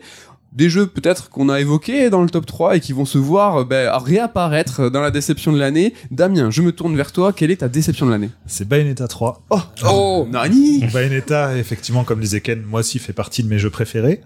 Euh, Ouais, je vois le ça. 2 moins, pareil, le 2 avait déjà été une déception. Le 3 est une déception, mais pour d'autres raisons que le 2, puisque le 3 est euh, sur pas mal d'aspects, je trouve l'antithèse euh, du 2. C'est-à-dire que le 2 était un peu une suite très sage du premier, où il reprenait euh, la même formule, mais euh, en plus concentré et sans, sans la montée en puissance dingue du, du premier, tandis que le 3 lui part dans tous les sens, euh, mais vraiment dans tous les sens et sur tous les aspects. Ce qui fait que ce que ce qu'expliquait Ken sur les différentes phases par lesquelles il est passé par le jeu, moi j'ai eu que la première phase, c'est-à-dire la phase du euh, ouais c'est généreux mais euh, ça c'est pas propre, enfin c'est bizarre, euh, c'est trop inégal sur tous les aspects encore une fois. euh, et euh, j'ai contrairement à Ken qui lui du coup aime bien pousser les gameplays etc j'ai pas envie moi d'y retourner dans Bayonetta 3 parce que j'ai pas envie de me refarcir ces niveaux moches et, euh, et ces trucs qui m'ont saoulé pour aller plus loin. Ne serait-ce que par exemple débloquer tous les hum, tous les trucs annexes qui permettent bah, d'avoir de nouvelles armes d'avoir euh, de nouvelles missions etc j'ai pas envie de le faire. Je- dans le jeu quand j'ai essayé euh, Ken disait que moi j'avais passé 12-13 heures lui Mm. 18 moi dans le jeu j'ai essayé au départ de faire les trucs annexes. Donc déjà les défis bon je les trouvais un peu trop difficiles euh, au stade du jeu où je les avais fait c'était aussi difficile que dans le 1 alors que dans le 2 ils avaient rendu ça plus euh, plus simple mais tant mieux, c'est bien. Mais euh, tous les éléments, par exemple, récupérer les clés secrètes, récupérer euh, Tes animaux. Les animaux, récupérer aussi les trucs sur les plateformes qui se créent là. Ah oui. Ça, mais ça, ça m'a fait péter un câble. Et, euh, et, et très vite, je me rendais compte qu'en fait, je m'amusais pas et que ça m'ennuyait plus qu'autre chose. Et, euh, et le jeu, en plus, limite, me disait, mais regarde, regarde comme c'est ennuyant ce que je te fais faire. Me- euh, dès qu'on se loupe, par exemple, pour les histoires de plateforme, ben, on se retape la scène qui nous montre les plateformes qui apparaissent. Et ça, j'en pouvais plus. Ken moment. évoquait le gras, c'est ça? En fait Ouais. Bah, tous ces, tous ces trucs-là, euh, ça m'a, ça m'a saoulé. Euh, le jeu, il m'a fait rire à deux, trois reprises parce qu'il a des idées sympas, il est justement très, euh, très généreux, on le disait. Mais il y a aussi des moments où c'est, je trouvais ça vraiment lourd. Moi, Grosse déception sur l'histoire qui n'a aucun sens, mais bon, euh, beaucoup de gens disaient que voilà, beaucoup de gens disaient ça déjà des deux premiers, mais je sais pas, j'ai un vrai attachement moi envers les personnages de, de Bayonetta. Est-ce que c'est déceptif Voilà, l'histoire, Ouais. le lore, tout ça, ce que vous Bah, avez. euh, L'histoire, elle a ni queue ni tête, en fait, tout simplement. C'est-à-dire qu'elle te peut te suggérer quelque chose qui peut être intéressant, et finalement pas du tout, ça ne l'est pas. Euh, ça n'a ni queue ni tête. Pire, ça annule presque ce Ouais. que tu appréciais des précédents. Bon, on peut en parler vite fait parce que de toute façon, Oui. c'est dans le plot du jeu et ça a été euh, donné dans la dans la promo. Il est question de multiverse Et donc, euh, bon, moi, je suis pas très familier des, des multiverses. Je sais que ça se fait beaucoup Ah, euh, dans mode. Marvel, etc. Voilà. Mais euh, là, vraiment, le multiverse, il est prétexte à dire, bah, on fait n'importe quoi. Mais vraiment, on fait n'importe quoi. Et euh, on fait n'importe quoi sur le jeu, mais aussi sur euh, ce qui s'est passé dans les deux autres jeux. Donc Oui. vraiment, c'est du délire, quoi. Est-ce que c'est pas du troll de Camilla qui est à l'écriture euh, L'écriture, non, non, euh, oui, oui, l'écriture, mais lui, Mais il avait l'air d'être il a- euh, fier de son truc, hein, je sais pas. Et il troll depuis 1, c'est juste qu'il voulait pas Non, mais Damien, je suis étonné que tu n'aies pas dégainé la carte, euh, c'est méta, euh, c'est c'est une moquerie, l'absurde. c'est de l'absurde Bah, par rapport Il y a euh, rien qui indique que c'est une moquerie, parce que c'est juste nul, en fait. Au D'accord. contraire, et en fait, le, le fait que c'est pas une moquerie est sous-entendu par la fin, où il est content parce que c'est plein de fanservice, justement. Il Ouais. est sur, Eh, regarde, je te balance du fanservice, c'est trop content. Mais le fanservice lui-même, déjà, n'a aucun sens dans cette fin, et moi, m'a fait m'a plus énervé qu'autre chose. Je me disais, mais c'est non, très pourquoi- Marvel, pourquoi ça. Enfin, le multivers, les, le fan ouais. service à la fin, tout ce Ouais, mais la manière dont, la manière, non, non, la manière dont c'est fait, c'est vraiment, tu sens qu'ils ont envie de faire plaisir. Regarde, euh, bah, enfin, non, on on va pas spoiler hein, des trucs de fan service Ah de la fin. Ouais, ce serait dommage, mais c'est vrai que c'est- c'est- ça, ça montre bien euh, là où est le souci avec cette partie. Après, moi, euh, comparé à Damien, je le disais en intro de cette émission et tout ce qui est scénario, narration, etc. Enfin, moi, je suis là juste pour le gameplay de façon un peu extrémiste. Même Donc, si sur Bio, ça t'intéresse un peu quand même. Il y a Ah eu quelques oui. conversations assez intenses. C'est marrant parce qu'avec la, avant la sortie du jeu, avec elle, on avait des grosses théories Ah, sur, euh, ouais, sur alors l'histoire. final, Et à la fin, quoi. le jeu, il nous dit, mais casse-toi avec tes théories, on s'en fout, ça veut rien dire. Le sel. Nico, non, mais euh, après, tu vois, que- contrairement à Ken, enfin, Ken s'en fout de la partie histoire, mais malgré tout, elle, est- elle est présente. C'est-à-dire qu'on peut pas faire autrement. Part Oui. vous appeler les cinématiques, mais les cinématiques prennent beaucoup de C'est place. quand même conséquent, quoi. elles Ouais. prennent beaucoup de place et c'est pour ça que je suis content entre guillemets euh, moi j'ai pris le temps sur ma première partie de de faire un max de, de ce qu'on évoquait de gras de contenu annexe etc parce que là du coup j'ai relancé le jeu une deuxième fois en normal et c'est vrai que bah les cinématiques euh, je m'en foutais donc du coup je les skippais il me restait plus de phases de gameplay et c'était déjà plus agréable quoi Ok, Nico, t'es dessus là? Est-ce que tu sens la déception monter, même si t'es pas un petit Bayonos Euh, bah, je prends quand même du plaisir à jouer parce que le jeu je trouvais fun. Euh, alors les invocations, je t'ai pas vendu au début, mais quand tu comprends que ça a utilisé avec parcimonie au sein de combos et tout, c'est plutôt plaisant. Donc je trouve le jeu fonctionne. Mais il a un côté quand même, c'est vrai, bordélique. En plus, il est pas très compliqué, donc finalement, je me retrouve souvent à bourrer en fait. Et Bayonetta, c'est pas ça théoriquement. C'est vrai que moi, le 1, ça reste aussi un souvenir euh, vraiment génial, un jeu que j'adore. Et euh, il avait cette élégance, cette subtilité, cette, euh, ce côté un peu pointu et précieux. Là, je pense la volonté, c'était tout bêtement d'essayer d'ouvrir le jeu à un plus grand public, parce qu'on sait que Bayo, ça se vend pas des masses. Et euh, innover dans un beat'em up, j'ai l'impression que c'est quand même très compliqué, à part rajouter des persos, Ouais. du gameplay ou des, des approches différentes. Ils ont tenté quelque chose, donc euh, c'est tout à leur euh, crédit, hein, mais Mais raté. ça sera euh, voilà, c'est un bon jeu de mon année, mais c'est pas un jeu qui va me marquer. Alors vraiment, le premier Bayo, c'est un jeu qui m'avait vraiment marqué, quoi. Ok, Dam- ah Damien, ben, Juste, ouais, euh, c'était pour revenir sur un point qui est aussi, ma, je trouve dommage dans Bayonetta 3, c'est euh, en termes d'univers. On est sur le côté délire du multivers et tout, mais je les trouvais pas du tout exploités. On est plus sur un tour du monde en fait. On se retrouve dans des pays existants. c'est un peu sage. Voilà, c'est très sage. Surtout que moi, un truc que j'avais adoré dans le premier Bayonetta, c'était son côté très euh, limite un peu transgressif, rigolo, où on se retrouve à devoir affronter des créatures du paradis qui sont dégueulasses. Enfin, vraiment un côté très baroque là-dessus. Et je, je retrouve pas du tout cet aspect-là. Dans Ouais, là c'est très random et en plus c'est moche comme on l'a dit là pour le coup le jeu est Ah, vraiment c'est pas terrible. T'es t'es d'accord que c'est moche ou... Non, pour le coup, ouais, je suis totalement d'accord. Et c'est vrai que c'est un truc aussi. euh, J'ai euh, au début, quand j'ai commencé le jeu, j'ai la première soirée, j'ai eu vraiment beaucoup de mal parce qu'en plus le jeu il tourne en en 30 FPS, euh, pas trop stable. Et c'est vrai que c'est euh, pour un beat'em up, c'est abusé quoi. C'est tu bloques ton framerate parce que, enfin, c'est des jeux qui sont très précis. Et là, t'as un jeu qui avec des ennemis dégueulasses qui ressemblent à des grosses flaques de vomi et, et le jeu a un framerate pourri et tout et c'est vrai que le premier soir j'étais genre ouais qu'est-ce que c'est que ça quoi Le début est pas engageant. En plus, c'est Ouais, vraiment bordélique. Hein, c'est c'est vraiment c'est vraiment très bordélique et ça je lui retire vraiment pas mais c'est vrai que en fait à un certain moment t'en viens à t'habituer à ce bordel général quoi. C'est vrai que sur le sur les dernières heures que j'ai fait sur le jeu là où je lançais des ennemis et qu'en même temps j'étais en train de taper les ennemis et préparer des trucs etc ça avait beaucoup plus de sens. Mais c'est vrai que c'est très peu lisible et que c'est compliqué par un jeu qui est moi personnellement je le trouve plus moche que le 1 et le 2 ce qui est quand même assez fou mais c'est parce que voilà le, sc- Ouais. le scope est beaucoup plus grand Ouais. c'est des ennemis qui sont gigantesques etc Les niveaux sont plus un peu plus ouverts. hein, ouais exactement ouais Mais il y a quand même un côté jouissif dans ce bordel. C'est pour ça que moi je dis Exactement. que je prends du plaisir à y jouer, c'est que quand tu fais ton combo, que tu déclenches ton invoque, Voilà. tu vois plus rien à l'écran et tout, mais t'as défoncé tout le monde. et que t'as ton compteur de points qui est en train de T'as un s'affoler petit et sentiment tout, de euh. satisfaction quoi. Ah, finalement, c'est un peu cool. Bien joué, les gars. Vous avez piraté la déception de l'année de Damien. Mais je l'ai- je l'ai trouvé cool aussi hein, dans l'absolu. Hein. C'était Bayonetta 3. Nico, c'est à toi. Tu vas nous parler d'une déception, euh, un jeu que. Ah, tu l'attendais quand même, lui. Ouais, ouais, ouais, mais c'est vrai que ça tombe sur lui parce que c'est un jeu récent, mais c'est Somerville, ma déception de l'année. Euh, Il y avait le combo jeu que j'attendais, plus le genre que j'apprécie, le cinématique platformer.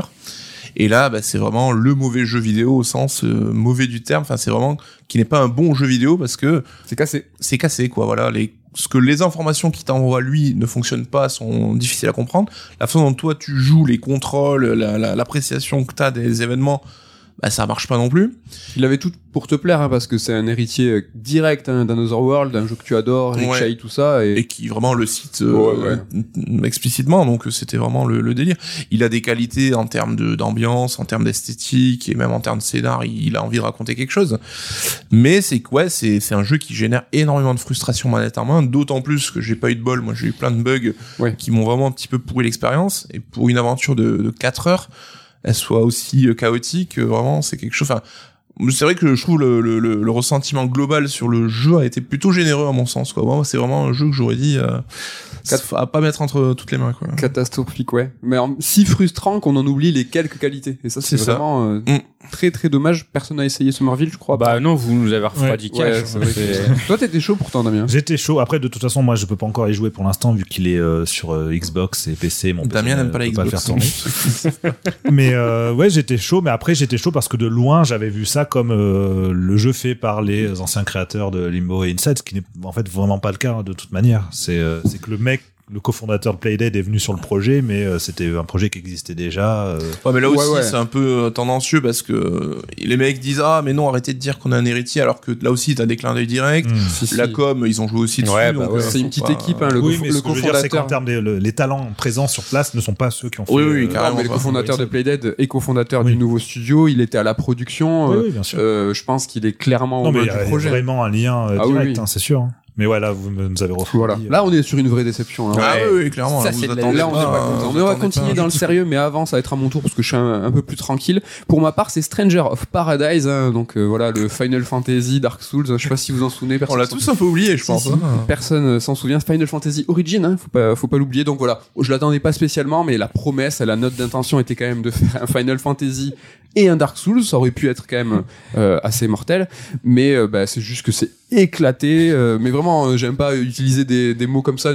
Tu vas dire juste c'est nul. Mais là, euh, on parlait tout à l'heure de euh, d'emprunt, copier-coller, et puis on le remet. Bah là, c'est clairement ce qu'ils ont fait. hein. Ils ont fait tout ce qui ils ont pris tout ce qui caractérisait un Souls, l'ont mis dans un, un apparat un peu Final Fantasy, bien que c'est très lointain. hein. Il y a Mais tout- est-ce que c'est pas déjà un skin de Nioh en fait Ouais, voilà. Alors voilà, évidemment, je, je, je dis Dark Souls pour grossir le trait. Ouais. On pourrait être plus précis sur Nioh, mais c'est aussi trouver une excuse hein, dans le sens Mhm. où c'est quand même, euh, c'est Souls, c'est les Souls à l'inspiration. Ouais, ouais. Euh, personne me fera croire le contraire. Oui, t'as oui, des oui. raccourcis, t'as des, enfin le mapping des touches, t'as tout qui ressemble à un Souls. Il y a un petit peu plus de, de choses au niveau du, du système de combat, des classes qui peut être un petit peu plus intéressant. Ils ont essayé de s'en sortir euh, là-dessus. Euh, c'est le loot euh, à C'est foison, hein, c'est même plus. euh, ça c'est ouais aussi un autre mal de, de cette année je trouve avec Mais- les, les jeux longs le loot. Mais une histoire de qualité. Alors là l'histoire c'est c'est ça aurait pu ça aurait pu être aussi très méta. Ça l'est dès le début, très méta. euh, questionner euh, les origines de Final Fantasy, euh, qu'est-ce que le monde du jeu vidéo.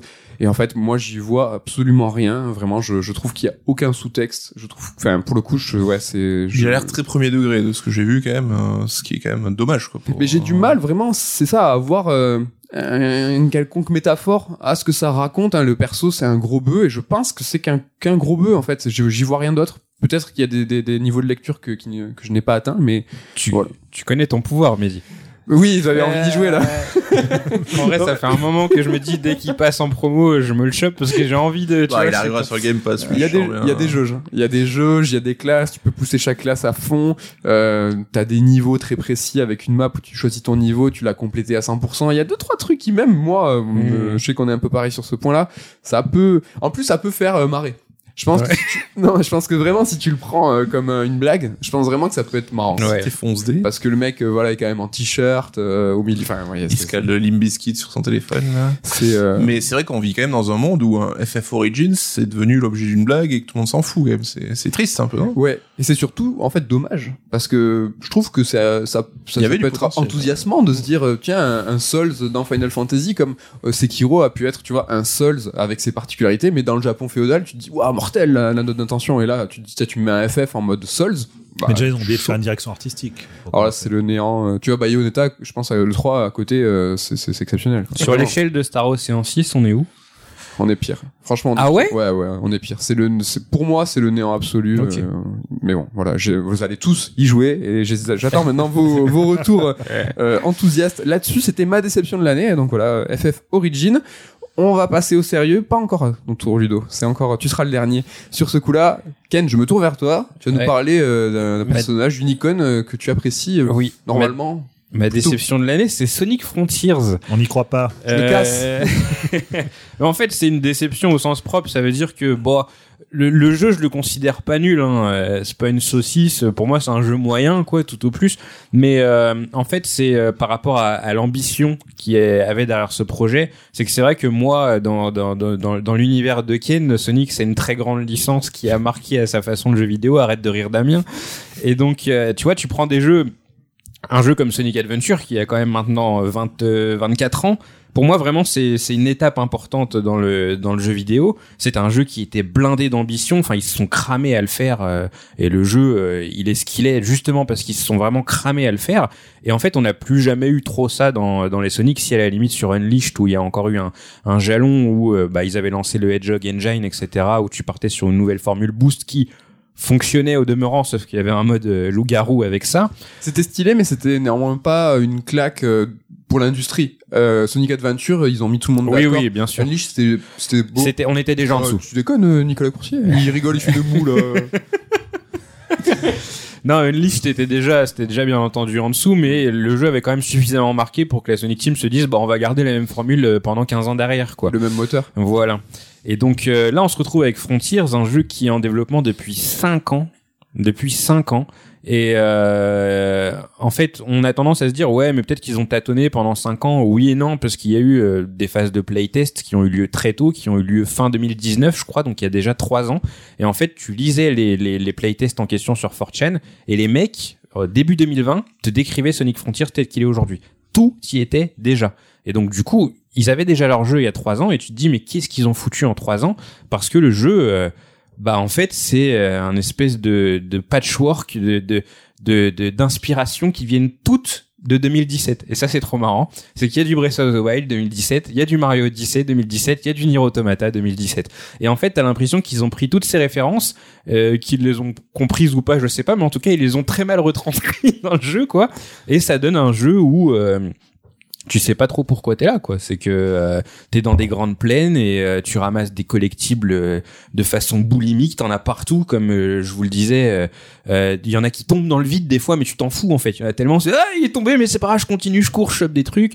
Tu peux littéralement récupérer tous les collectibles du jeu dans un mini jeu de pêche. C'est à dire à quel point le game design il est cassé. C'est que du coup tu peux vraiment tu peux juste considérer que c'est un jeu de pêche faire tout le jeu en pêchant bon il faut quand même des pièces que tu récupères dans le monde mais bref je pense qu'ils ont voulu bien faire. Je pense que c'est une option d'accessibilité mal Je- intégrée, à je- mon sens. non non non mais non, mais pour de vrai. en fait t'as raison Mehdi pour le coup je pense que t'as raison parce que Ouais, c'est vrai que c'est le Sonic le plus accessible qu'on ait eu depuis Arrête des de rire, années. toi. c'est que pour le coup vraiment euh, c'est un Sonic qui est très très accessible et euh, je pense que c'est pour le coup une bonne porte d'entrée pour la licence. Mais euh, quand t'as passé pas mal d'années à jouer à des jeux Sonic tu te dis mais qu'est-ce que c'est que ça? Comment on a pu passer 5 ans à faire ça? Le jeu en fait il est euh, il est tout branlant et je franchement limite j'ai envie de spoiler la fin tellement s'en balèque mais je vais pas le faire. Mais la fin du jeu c'est vraiment le le summum du les gars vous avez essayé de faire un truc mais vous avez rien pité quoi. C'est incroyable tu l'as dit, tu l'as dit, tu- on sait pas pourquoi on est là, mais finalement, est-ce qu'on est pas bien on, c'est c'est c'est pour ça que le jeu est pas mauvais on est quand même, on sait pas pourquoi, mais c'est, on mais est bien. c'est- mais on est bien Ça se passe bien. Exactement. Les open zones, tu te balades dessus, et c'est vrai que et c'est une des grandes réussites du jeu, c'est qu'en fait, euh, t'as un flow que du kiff. Ouais, en fait, normalement, pour atteindre le flow dans les Sonic, ça demande du travail. Ça demande de la mémorisation et tu mets vraiment du temps avant de traverser les niveaux sans te heurter à des obstacles, etc. Et en fait, là, Sonic Frontier, ce qui est génial, c'est que dans ce monde ouvert, le flow, il est à disposition de n'importe qui. C'est que tu prends le jeu et directement t'enchaînes les rails, les bumpers, les, les trucs, et c'est euh, et c'est super agréable. Et c'est vrai que ce qui fait rester sur le jeu, c'est cette sensation de euh, de fluide en fait, tu vois. C'est que euh, moi je l'ai euh, je l'ai parfois sans en y, ayant- en y ayant à peine joué, je l'ai comparé à, à Spider-Man sur PS4 parce que du peu que j'ai fait sur le jeu, j'avais euh, cette sensation très agréable de me balader de building en building avec le personnage et que bah c'est une des grandes forces du jeu. Et c'est vrai que Sonic Frontiers, je retrouve un peu ça, c'est que bah j'ai quasiment jamais utilisé la téléportation dans le jeu parce que bah c'était c'était kiffant. Mais voilà c'est ma déception elle vient vraiment euh, c'est une déception de fan. Ouais. c'est que tu passes 5 ans à développer un jeu euh, Izuka donc le chef de la Sonic Team il en parle en disant non mais les gars là on a mis toutes nos tripes on va tout péter. Euh, Kishimoto pareil le réalisateur euh, non mais là vraiment je- on tient un truc quoi. Et tu te dis bah les mecs euh, je vous crois quoi. Et tu lances le jeu et tu vois le jeu et tu fais non mais là vous avez fait un jeu moyen tout au plus enfin vous nous avez survendu le délire quoi Est-ce qu'on peut pas transformer cette déception en espoir Est-ce qu'on n'a pas la meilleure base qu'on a Enfin, depuis longtemps, on n'a pas eu une aussi belle base? Peut-être a c'est le début de vraiment de quelque chose. J'ai en fait euh, depuis Shenmue 3, j'ai envie d'arrêter d'avoir ce genre d'espoir, tu vois. C'est que pareil, Shenmue 3, je me suis dit bon bah c'est bon, ils ont la base, ils ont le moteur, maintenant on va avoir un vrai jeu et le, le vrai jeu on l'a jamais eu et je sais pas si on l'aura un jour. Et Sonic, euh, bon, il y a quand même plus de moyens derrière Sonic. Euh, mais euh, oui, ouais, ouais. Espérons que ce soit une belle base. On verra ce qu'ils vont nous faire avec les DLC des persos en plus fin 2023. Mais ouais, déception de fan totalement quoi. Déception de fan, Nico. Ouais, c'est vrai que t'as- t'avais l'air salé en parlant, mais c'est quand même le jeu, t'y jouais tous les midis, tu l'as platiné, euh, tu l'as platiné en quelques jours, enfin t'étais à fond dessus, quoi.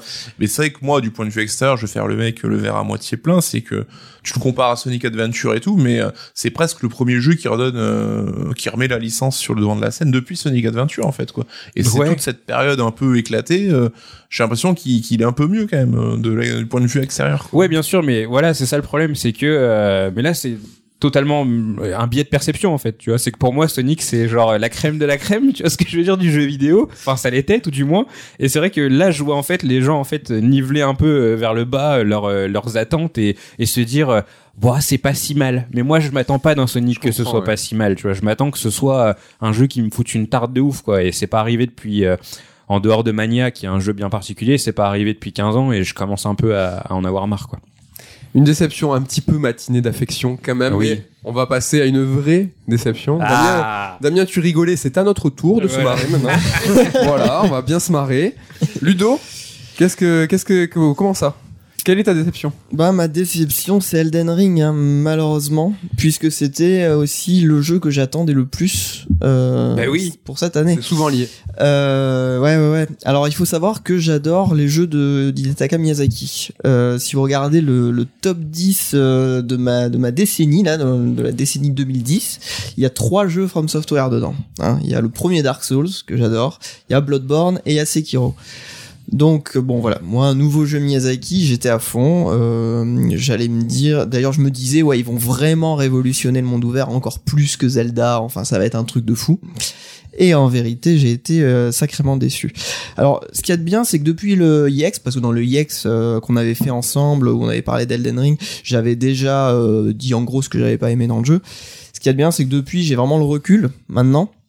Euh, parce que c'est quand même, euh, ça fait quoi? Ça fait 10 mois qu'il est sorti, un truc comme ça? Un petit peu moins. Euh, donc j'ai vraiment du recul et je peux exprimer vraiment ce qui m'a dérangé en gros en deux points. Voilà. Donc le premier point, c'est que moi un truc que j'adore dans les jeux de Miyazaki, c'est que à chaque fois que je les lance, en fait, je m'immerge totalement euh, dans ces univers, soit Bloodborne, Sekiro, Dark Souls, euh, parce que en fait leur euh, leur univers est extrêmement cohérent dans le dans la diégèse quoi du jeu. C'est-à-dire que un ennemi, il est là pour une raison. Les les décors ne se répètent pas vraiment. Tout tout est unique en fait. Tout est est unique, organique et a du sens en fait.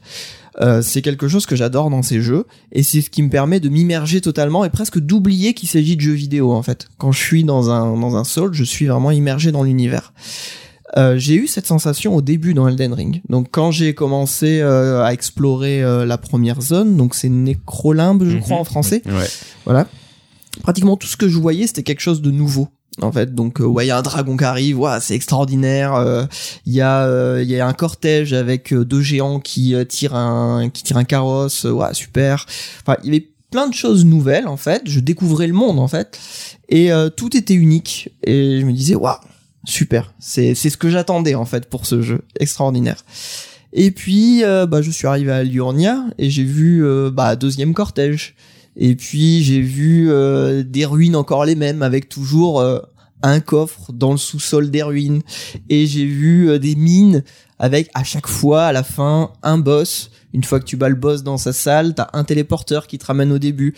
Et là j'ai commencé à vraiment me sentir dans un jeu vidéo avec des choses qui se répètent. Euh, des ennemis qui reviennent, on sait pas trop pourquoi, euh, même des boss qui sont répétés, en fait des boss qui sont importants pour l'histoire. D'un coup, je les revois. Tu vois, Godric par exemple, à un moment donné, on le revoit sous une autre forme. Et ce sont des choses qui moi me sortent de l'univers parce que j'ai l'impression que le jeu me rappelle en permanence que c'est un jeu vidéo en fait.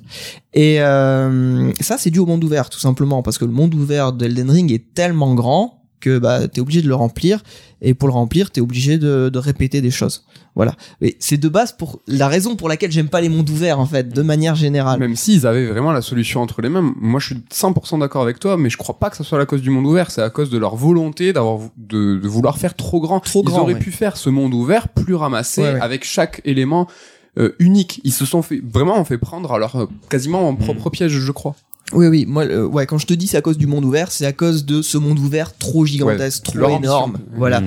Parce qu'en plus, pour moi, ce monde ouvert, enfin, il y a plein de parties dans le monde ouvert que j'ai pas aimé parce que je les trouve pas intéressantes. En fait, l'Urnia, pour moi, c'est juste une énorme plaine avec, euh, enfin, il y a rien d'intéressant à part la citadelle au milieu, euh, la- l'académie.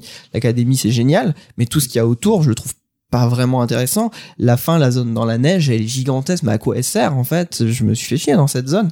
Euh, la plupart des ennemis de cette zone, ce sont des ennemis qui viennent d'ailleurs en fait, et qui ont été répétés. Euh, par exemple, tu vois, moi, voir les corbeaux de Kaelid, j'avais adoré Kaelid parce qu'il y avait ces corbeaux dégueulasses et Ah ces ouais. gros chiens et tout, ça donnait vraiment une ambiance particulière à, à, à- à ce- à cette zone. J'avais adoré ça. Et voir que les corbeaux reviennent dans la zone de la neige et, les chiens aussi, déjà je comprends pas pourquoi ils sont là, parce que pour moi ils sont associés à ce qui se passe dans Kaelid, mais en plus, par un petit peu par rétroaction, ça diminue l'impact de Kaelid. Parce que Kaelid n'est plus si unique que ça en fait, puisque ses ennemis sont aussi ailleurs. Donc voilà, ça c'est le premier point en gros, et c'est globalement dû à ce monde ouvert qui est trop grand. Et voilà, moi de base j'aime pas les mondes ouverts. Donc le seul monde ouvert que j'adore c'est Death Stranding, parce que pour moi il y a chaque euh, mouvement que tu fais, chaque déplacement que tu fais a un sens dans ce jeu. Euh, donc ça c'est le, le premier point. Et le deuxième point c'est le, game design des boss. Game design des boss, euh, j'ai pas aimé du tout parce que globalement, moi ce que j'aime bien dans les Souls, c'est combattre les boss en un contre un. Euh, j'aime pas trop invoquer parce que lorsque tu invoques quelqu'un, en fait, le boss du coup attaque souvent bah, la personne que tu as invoqué et toi tu tu profites plus des patterns des boss en fait Oui. de, de ce qu'il a proposé lui quoi. Euh, donc moi ce que je préfère c'est que à faire une sorte de danse avec le boss que voir vraiment tous ses patterns, apprendre ses patterns et euh, et voilà. Et je trouve que là dans Elden Ring la, à partir de la moitié du jeu à peu près, euh, en un contre un, tout devient absurde quoi euh, au niveau des patterns des boss. C'est ils ont des combos qui durent 20 secondes euh, à la fin du combo en fait t'as pas de fenêtre de punition. À la fin du combo le gars il juste il, il saute en arrière il est un kilomètre de toi tu peux, tu peux pas le punir Euh, des fois il fait un, un coup très lourd. Donc là tu dis ah ça y est je vais pouvoir le punir. Sauf qu'en fait derrière t'as une AOE t'as une explosion. Et ben non Ah c'est oui. toujours pas maintenant que tu punis. Puis t'as les, les coups avec les délais euh, qui sont qui sont absurdes aussi qui sont là pour que euh, à la fin de ta roulade tu te prennes le coup. Ouais, bref. ouais. et du coup face à ça bah tu te dis il faut utiliser tous les outils du jeu et les outils du jeu c'est euh, bah, typiquement les esprits et en, en particulier un esprit hein, parce qu'il y a vraiment une méta dans ce jeu euh, t'as des armes qui sont très très très fortes beaucoup plus fortes que les autres et puis tu as l'alarme je sais plus comment c'est en français l'alarme euh, Ah ouais, Voilà. euh, Qui pour est- l'utiliser, quoi. l'esprit euh, qui est vachement plus fort que les autres, qui en gros va tanker l'ennemi pendant tout le pendant toute la durée de l'affrontement quasiment.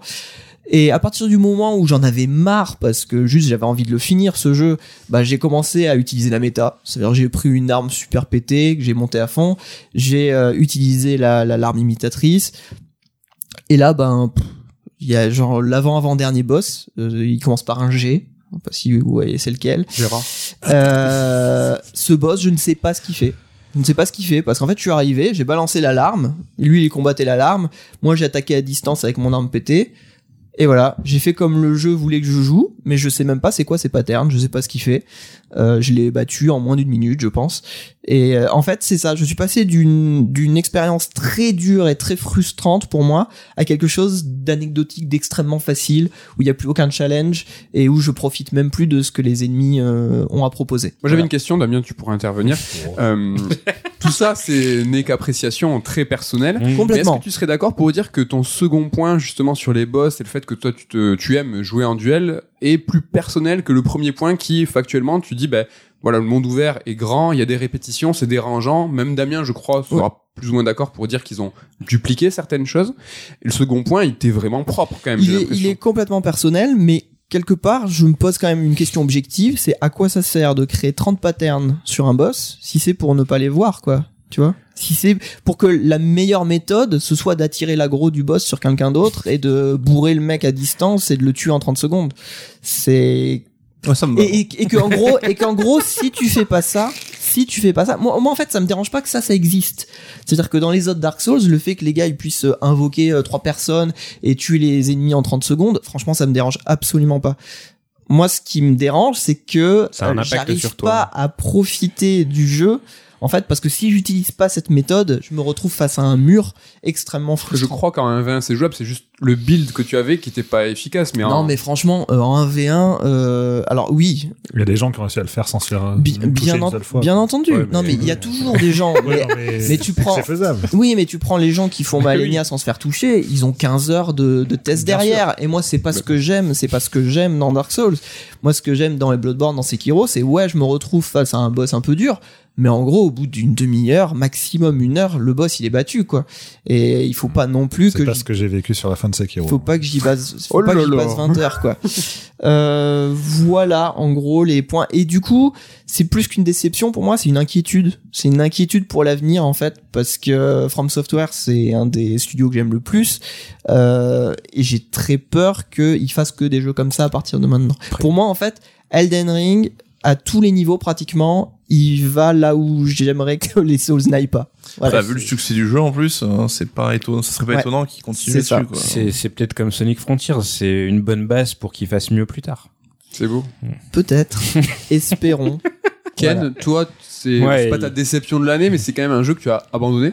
Ouais, bah, bon, déjà, de base, moi, le jeu, j'y serais pas allé si euh, j'avais pas eu euh, un petit code magique qui m'avait permis d'y jouer. Ça tombe- Toujours des fois, ça tombe.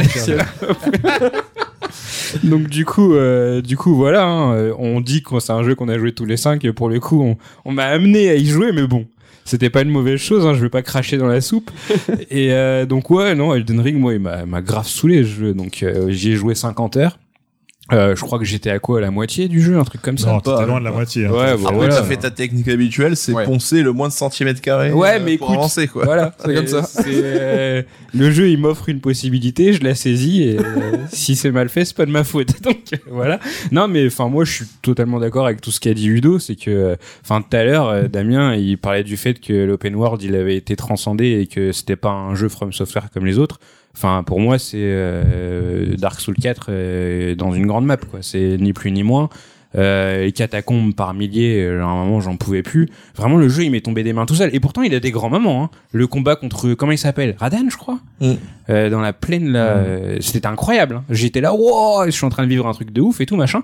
Et le problème, c'est que c'est trop sporadique en fait, tu vois, c'est que de temps en temps t'as un grand moment, puis le reste du temps tu vas te taper 500 catacombes chiants comme dans n'importe quel open world chiant, et euh, et puis enfin tu commences le jeu et tu te dis mais en fait c'est ouais c'est Dark Souls. Moi le plus gros problème que j'ai eu avec le jeu de base et je pense que c'est pour ça que Ludo il l'a foutu en déception, c'est que le plus grand mal d'Elden Ring c'est d'arriver après Sekiro. Donc Sekiro pour moi c'est un jeu qui est extrêmement maîtrisé, qui est qui est parfait et euh, je le compare même pas aux autres Souls, c'est juste que il y a eu une il y a eu une vraie évolution entre euh, entre la formule euh, From Software telle qu'on la connaissait et Sekiro. Et en fait là pour moi je l'ai juste pris comme un espèce de retour en arrière et le jeu on allait l'appeler Elden Ring et pas Dark Souls 4 parce qu'il avait une carte plus grande que les autres. Donc après voilà je, je vois les qualités du jeu euh, il est quand même assez impressionnant Euh, enfin le jeu il a une direction artistique intouchable il a une ambiance qui est trop cool. Euh, si j'ai passé 50 heures dessus c'est parce que j'ai kiffé quand même on va pas se mentir. Mais le truc c'est qu'à un moment euh, j'avais l'impression d'aller à la mine quoi tu vois ce que je veux dire? C'est que je me disais bon bah exactement ça. hein. Ouais, bah, je vais lancer Elden Ring, je vais aller faire 5 catacombes ce soir.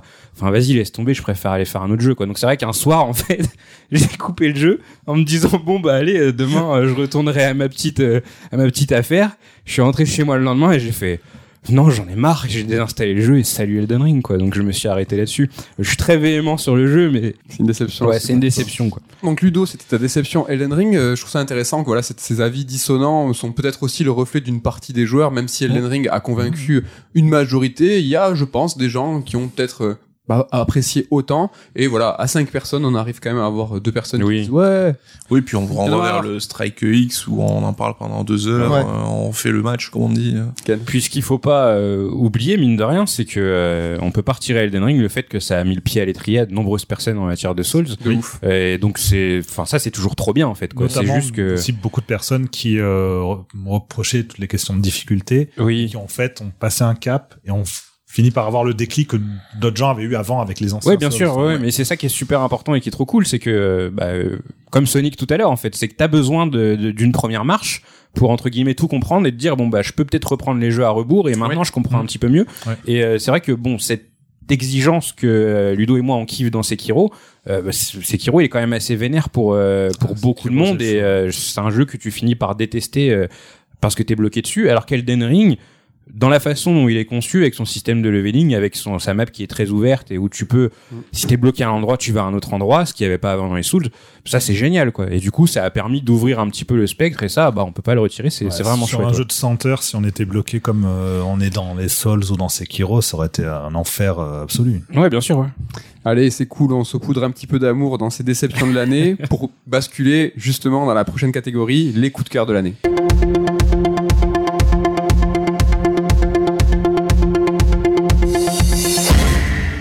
Les coups de cœur de l'année, hein, les jeux qui ont marqué euh, notre petit cœur, ceux qui ne sont pas dans le top 3 des GOTY, mais qu'on a quand même envie de mettre en avant, hein, pour lesquels on a envie de déclarer notre flamme.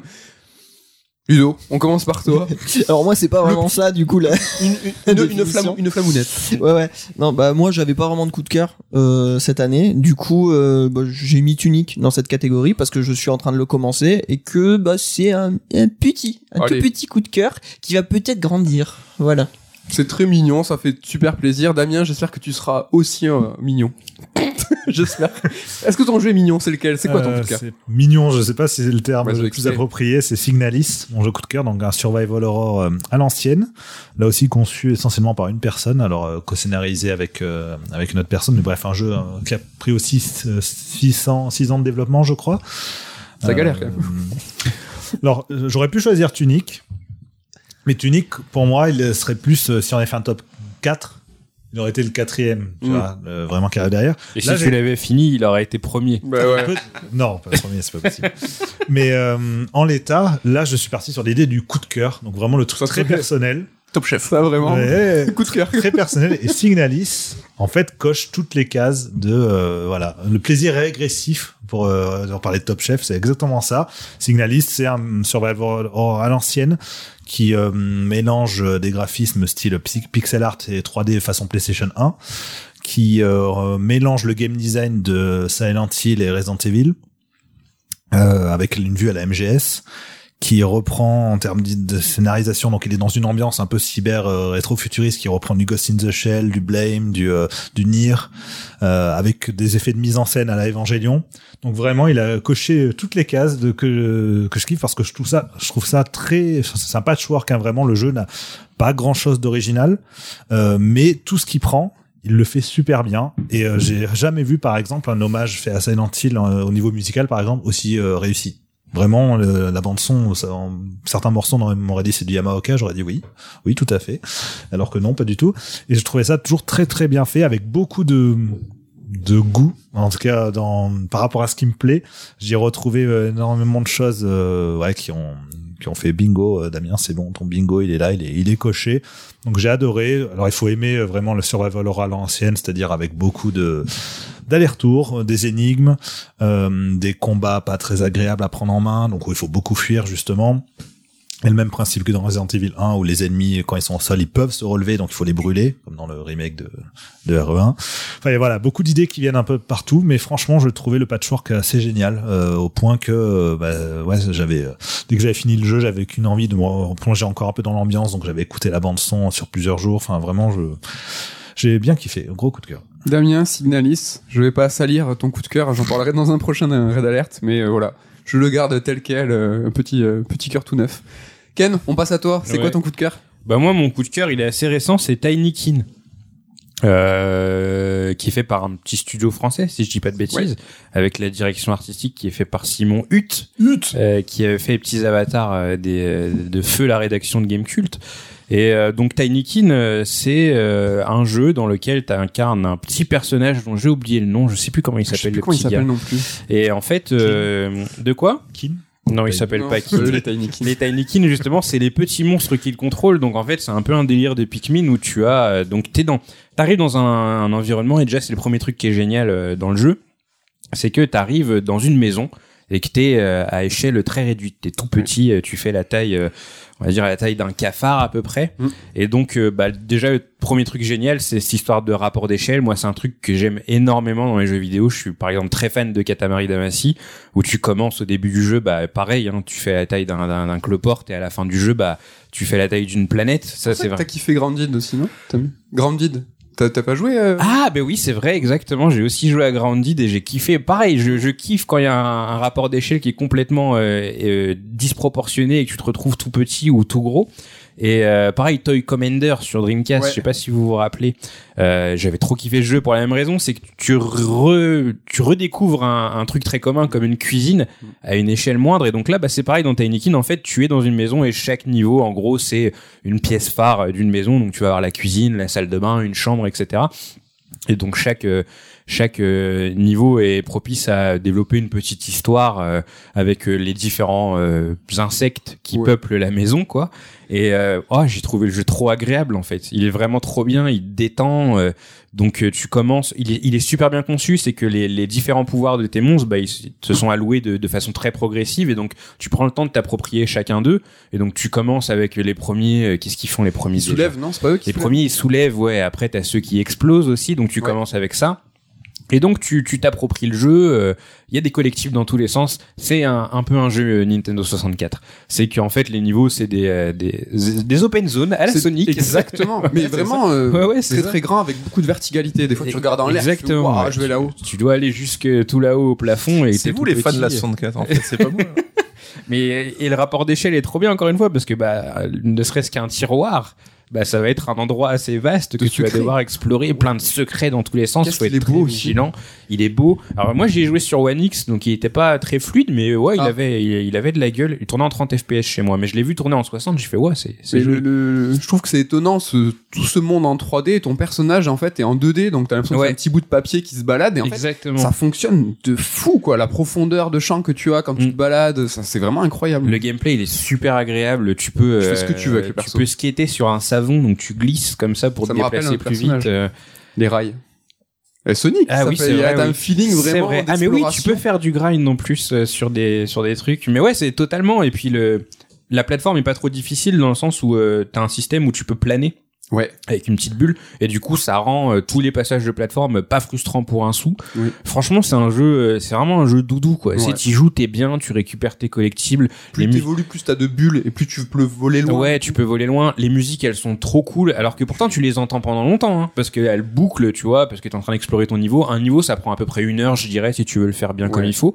Et malgré ça, euh, pendant une heure, la même musique tourne et elles sont tellement cool que tu, tu kiffes.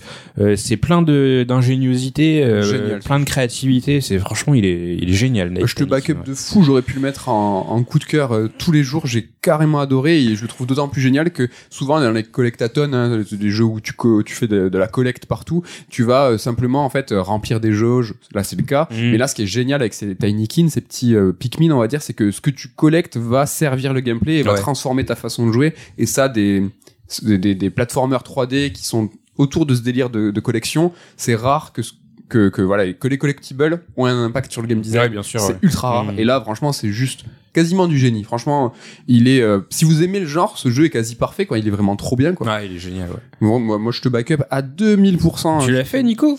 Pas encore, mais je l'ai rajouté dans ma liste Ah. euh, au début là, parce que j'avais oublié de le mettre dans ma liste des jeux à rattraper. Et Yes. il fera partie des premiers, je pense que je vais mettre- Madeleine de Proust, tu te retrouves de- dans des, des, des, des lieux où tu as l'impression de sentir les odeurs, tu sais, dans, les, dans, Ouais, dans ouais. la cuisine et tout. Puis, comme beaucoup de jeux aujourd'hui, le jeu se passe euh, tout début des années 90. Ah oui, c'est donc, vrai, du coup, il y a t'as un raison. petit feeling euh, magnétoscope Il y a et compagnie.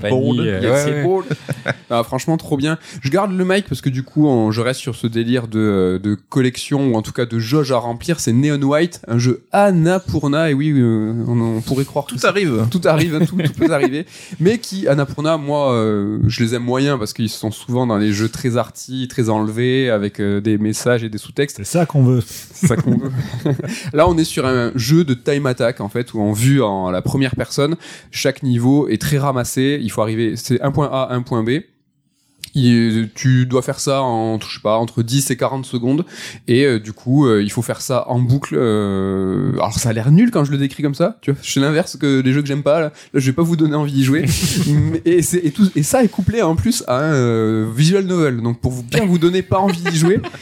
Mais le truc, la bande son est in- incroyable. C'est Machine Gun, Machine Girl, Ouais. euh, un groupe électro euh, qui a fait une bande son incroyable. Mais encore une fois, là, c'est un délire de flow. C'est-à-dire que tu es en total contrôle de ce que tu fais.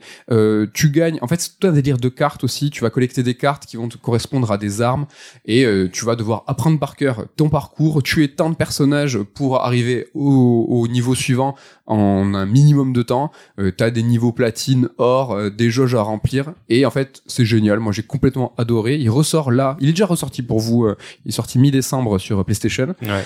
et euh, même l'aspect visual novel que je déteste habituellement, là, il est très court, c'est-à-dire que chaque personnage que tu vas voir, euh, les, les, les échanges sont très ramassés, et en fait, chaque personne que tu vas voir va te débloquer des nouveaux niveaux, va te débloquer des nouveaux bonus, donc t'as tout le temps envie de pousser un peu plus. Comme Sonic Frontiers, tu t'arrêtes jamais, tu te dis, ah, je vais faire encore un niveau, tiens, je vais aller voir cette personne qui va me débloquer ceci, qui va me débloquer cela. Mm. Donc vraiment, t'as un flow dans le jeu, t'as un flow aussi hors du jeu qui ne fait de pas lâcher la manette, quoi.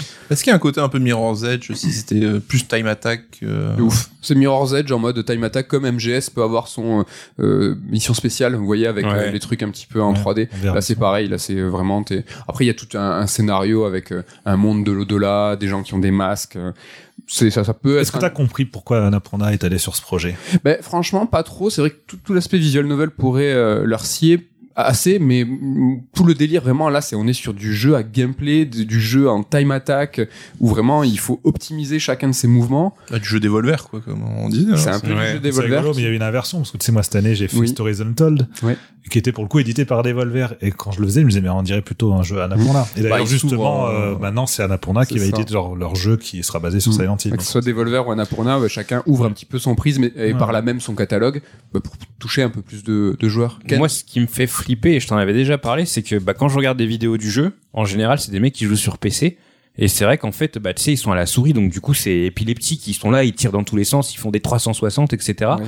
Et euh, j'ai un peu peur que le gameplay console, il soit, euh, il En soit fait, du coup. euh, J'ai joué sur Switch, donc Ouais. au-delà du fait qu'il tourne parfaitement sur Switch, parfaitement optimisé et tout, c'est que t'as l'impression le jeu te fait paraître pro gamer. C'est que t'as, tu, tu t'es Ouais. parfaitement en contrôle et quand Ouais. tu te vois jouer, tu te dis mais c'est moi qui fais ça. Ouais. Ou quand tu quand tu commences un niveau et par exemple pour le faire en mode normal, il te faut 45 secondes et t'as le mode platine, il te tu vois 13 secondes. Tu te dis Attends, vous êtes sérieux? Il faut que je fasse euh, diviser par 3 pour Mhm. arriver. Et en fait, tu arrives, tu arrives Ouais. même plutôt facilement. Le jeu, je l'ai éclaté. après t'es un pro gamer Mais non, mais vra- vraiment même pas, tu vois. C'est que le jeu, il est vraiment ultra bien équilibré et il est.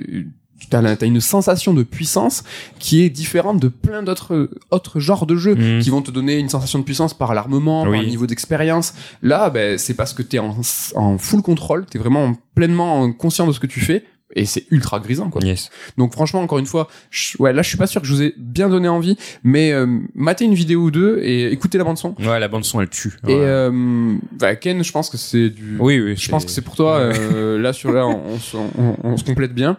Donc voilà, j'espère que vous pourrez l'essayer. Neon White, hein, c'est dispo partout et même sur PlayStation depuis ce mois-ci. Bah, c'est pas dispo sur Xbox, par contre, du coup. C'est pas dispo sur fois. Xbox. Non, ouais, ouais. Switch. euh, donc et c'est pour ça aussi que la Switch, je l'ai vraiment kiffé cette année. Il y avait même ce genre d'expérience qui était exclu à, à la Mhm. Switch. Donc là, ça arrive sur, sur Play.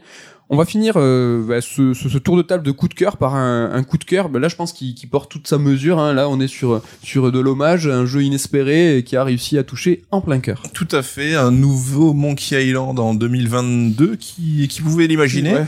Parce que c'est vrai que je partais sur mon coup de cœur, j'aurais pu parler de Card Shark ou de Pentiment. Mais non, Monkey Island, fait en plus par les créateurs originaux, c'était quand même inattendu et bah déjà le jeu est vachement bien, j'en avais parlé dans ma chronique Red Alert et euh, c'est on connaît les Monkey Island, un point and click euh, très humoristique, euh, basé sur la combinaison d'objets un peu loufoques. Et à la fin du jeu, je me suis dit putain, je suis ému, je me retrouve ému par ce jeu qui est quand même un point and click un peu euh, rigolo, un peu machin, mais il a quand même su me toucher par sa fin. Enfin, je vais pas en parler là-dessus, mais l'intro et la fin du jeu sont vraiment euh, pensés comme une lettre d'amour aux fans en fait, à tout ce qui a accompagné euh, bah, cette évolution du point and click. Et c'est un jeu qui se questionne bah, sur notre héritage, sur les 30 ans qui sont passés depuis, sur ce qu'on est en tant que joueur, sur ce que les créateurs sont aussi, qu'est-ce qu'ils ont encore à raconter aujourd'hui. Sur un peu d'âge, du coup, les Ouais. créateurs. Et tu sais, je me suis retrouvé presque un peu con en disant putain, ce jeu, ce, jeu, ce, ce compte jeu, il a réussi à me toucher là où Ouais. je m'y attendais pas forcément.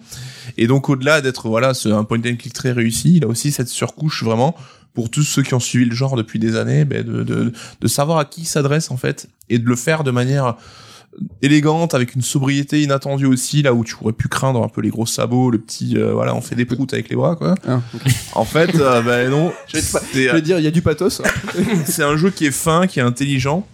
Ouais, pas de pathos. et qui euh, et voilà et qui m'a pris qui m'a un peu cueilli par surprise quoi. Et il est efficace, tu penses euh, que tu sois attaché à la licence Monkey Island ou, ou pas ou il- Tu penses qu'il peut marcher pour tout le monde ou bah Bon, je- Damien du coup peut-être euh, tu, tu as fait le jeu qui t'a plu t'étais peut-être moins euh, fan de la licence à Oui, la mais base j'avais quand même fait les deux premiers. Ouais. Donc Je je, pense pense que, même- voilà, je pense que c'est un jeu qui me nécessite quand même d'avoir fait les, les deux premiers pour. Il se suffit pas lui-même. il, faut un petit peu d'attachement euh, à l'univers au personnage et Ouais. euh, tu vois d'avoir ce côté euh, c'est un truc qui m'a accompagné dans ma jeunesse quelque part ou C'est à un peu un à Toy. Story 3 quoi. Ouais j'imagine que ça doit avoir un peu ce genre de, de intéressant, répercussions. Cette, euh, Il il y a de- raccroche- il y a de l'idée. En plus, Merci. il raccroche euh, bien les wagons euh, aux deux, si je dis pas de bêtises, et c'était un sacré défi. Euh, Ouais, il réussit à être à la fois le nouveau Monkey Island qui euh, donc le sixième épisode ou cinquième, je sais plus euh, si j'ai pas de bêtises, le sixième, mais euh, en donc en conservant tout l'héritage de ces épisodes-là, sans rien enlever, sans rien annuler, mais il prend aussi la suite directe du deuxième épisode et avec cette fameuse fin qui avait fait couler énormément d'encre et il réussit à tout goupiller en fait. Enfin, tu sens que les mecs, voilà, comme je disais, ils ont eu 30 ans pour cogiter euh, qu'est-ce que ça aurait été leur Monkey Island euh, préféré, enfin qu'est-ce qu'ils auraient pu faire s'ils avaient eu les moyens de le faire. Et là, d'un coup, on leur dit, bah, vas-y, les gars, let's go, vous pouvez le faire. Et donc, tout a été pensé, réfléchi, et, euh, mais c'est un jeu qui est aussi très moderne dans le sens, ça aurait pas pu être le Monkey Island 3 de l'époque, en fait, Non. parce que tu sens que c'est, voilà, qui Bah, tout vient un après chapitre en tout cet héritage. qui est vraiment euh, dans sa construction euh, très moderne, très li- et très bien fait. Enfin, c'est Ouais. très agréable à jouer. Damien, t'as eu aussi l'occasion de le faire. Ouais. C'est un jeu qui t'a convaincu, euh, Ouais, qui t'a oui, touché. j'ai- J'ai beaucoup aimé. Euh, moins que Nico. Oh, toi, Euh, en moins que grand, les fans. grand émotif que tu es, ouais, tu non, pas j'ai- mais j'ai trouvé ça. Enfin, ça m'a, euh, ça m'a un peu touché, mais j'étais pas non plus. euh, Manqué d'épée, euh, T'as pas tremblé, quoi. J'ai pas tremblé, mais euh, je l'ai trouvé euh, ouais, vraiment euh, vraiment réussi, euh, très agréable à faire, très drôle, effectivement assez malin et euh, joliment malin. Voilà, c'est pas un jeu qui est là pour être un peu cynique ou quoi. Au Mm. contraire, justement, c'est qu'il est fait avec beaucoup de cœur et euh, et ça se ressent. Ouais, je crois qu'on pouvait pas clore ce, ce tour de table des coups de cœur par un meilleur jeu.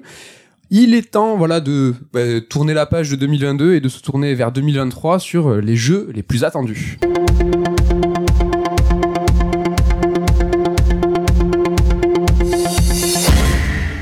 2022 est terminé, bientôt en tout cas, dans quelques jours, hein, joyeux Noël et bonne année encore une fois.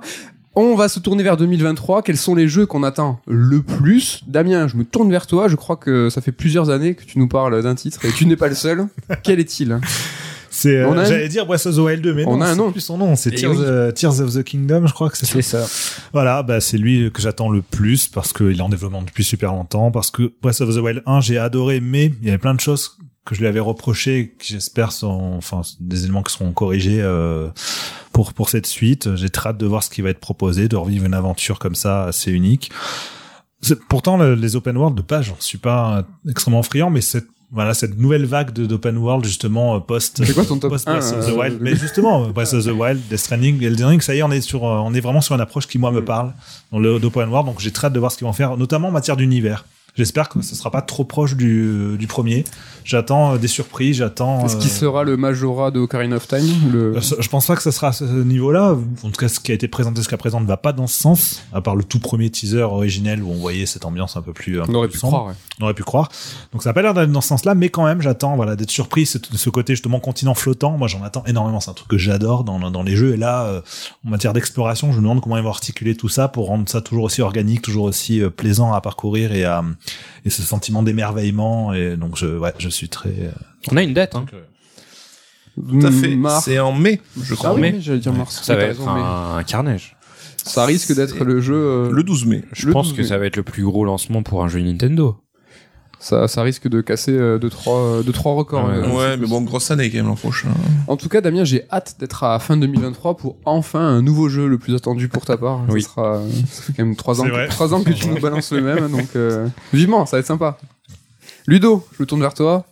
Quel est Oh. le jeu que tu attends le plus Alors, le jeu que j'attends le plus, c'est Eiyuden Chronicle. Ah, étonnant. Voilà, donc successeur spirituel de euh, la saga Suikoden, avec le euh, réalisateur d'origine Yoshitaka Murayama, qui est donc créateur scénariste euh, de des Suikoden 1, 2, 3. Euh, voilà, donc moi il faut savoir que Suikoden 2 c'est un de mes jeux de ma vie, Euh, il est dans mon top 3 ever. Mais dit top Euh, 1 même. il y a Des fois, en ce moment, il est top 1. voilà, Ah. ça, ça, ça fluctue un peu le top 1. Euh, ouais, c'est un jeu, euh, c'est un jeu fantastique pour moi, Suikoden 2. Et là, euh, ben, je reçois moi les updates du Kickstarter parce que j'ai, j'ai participé au financement.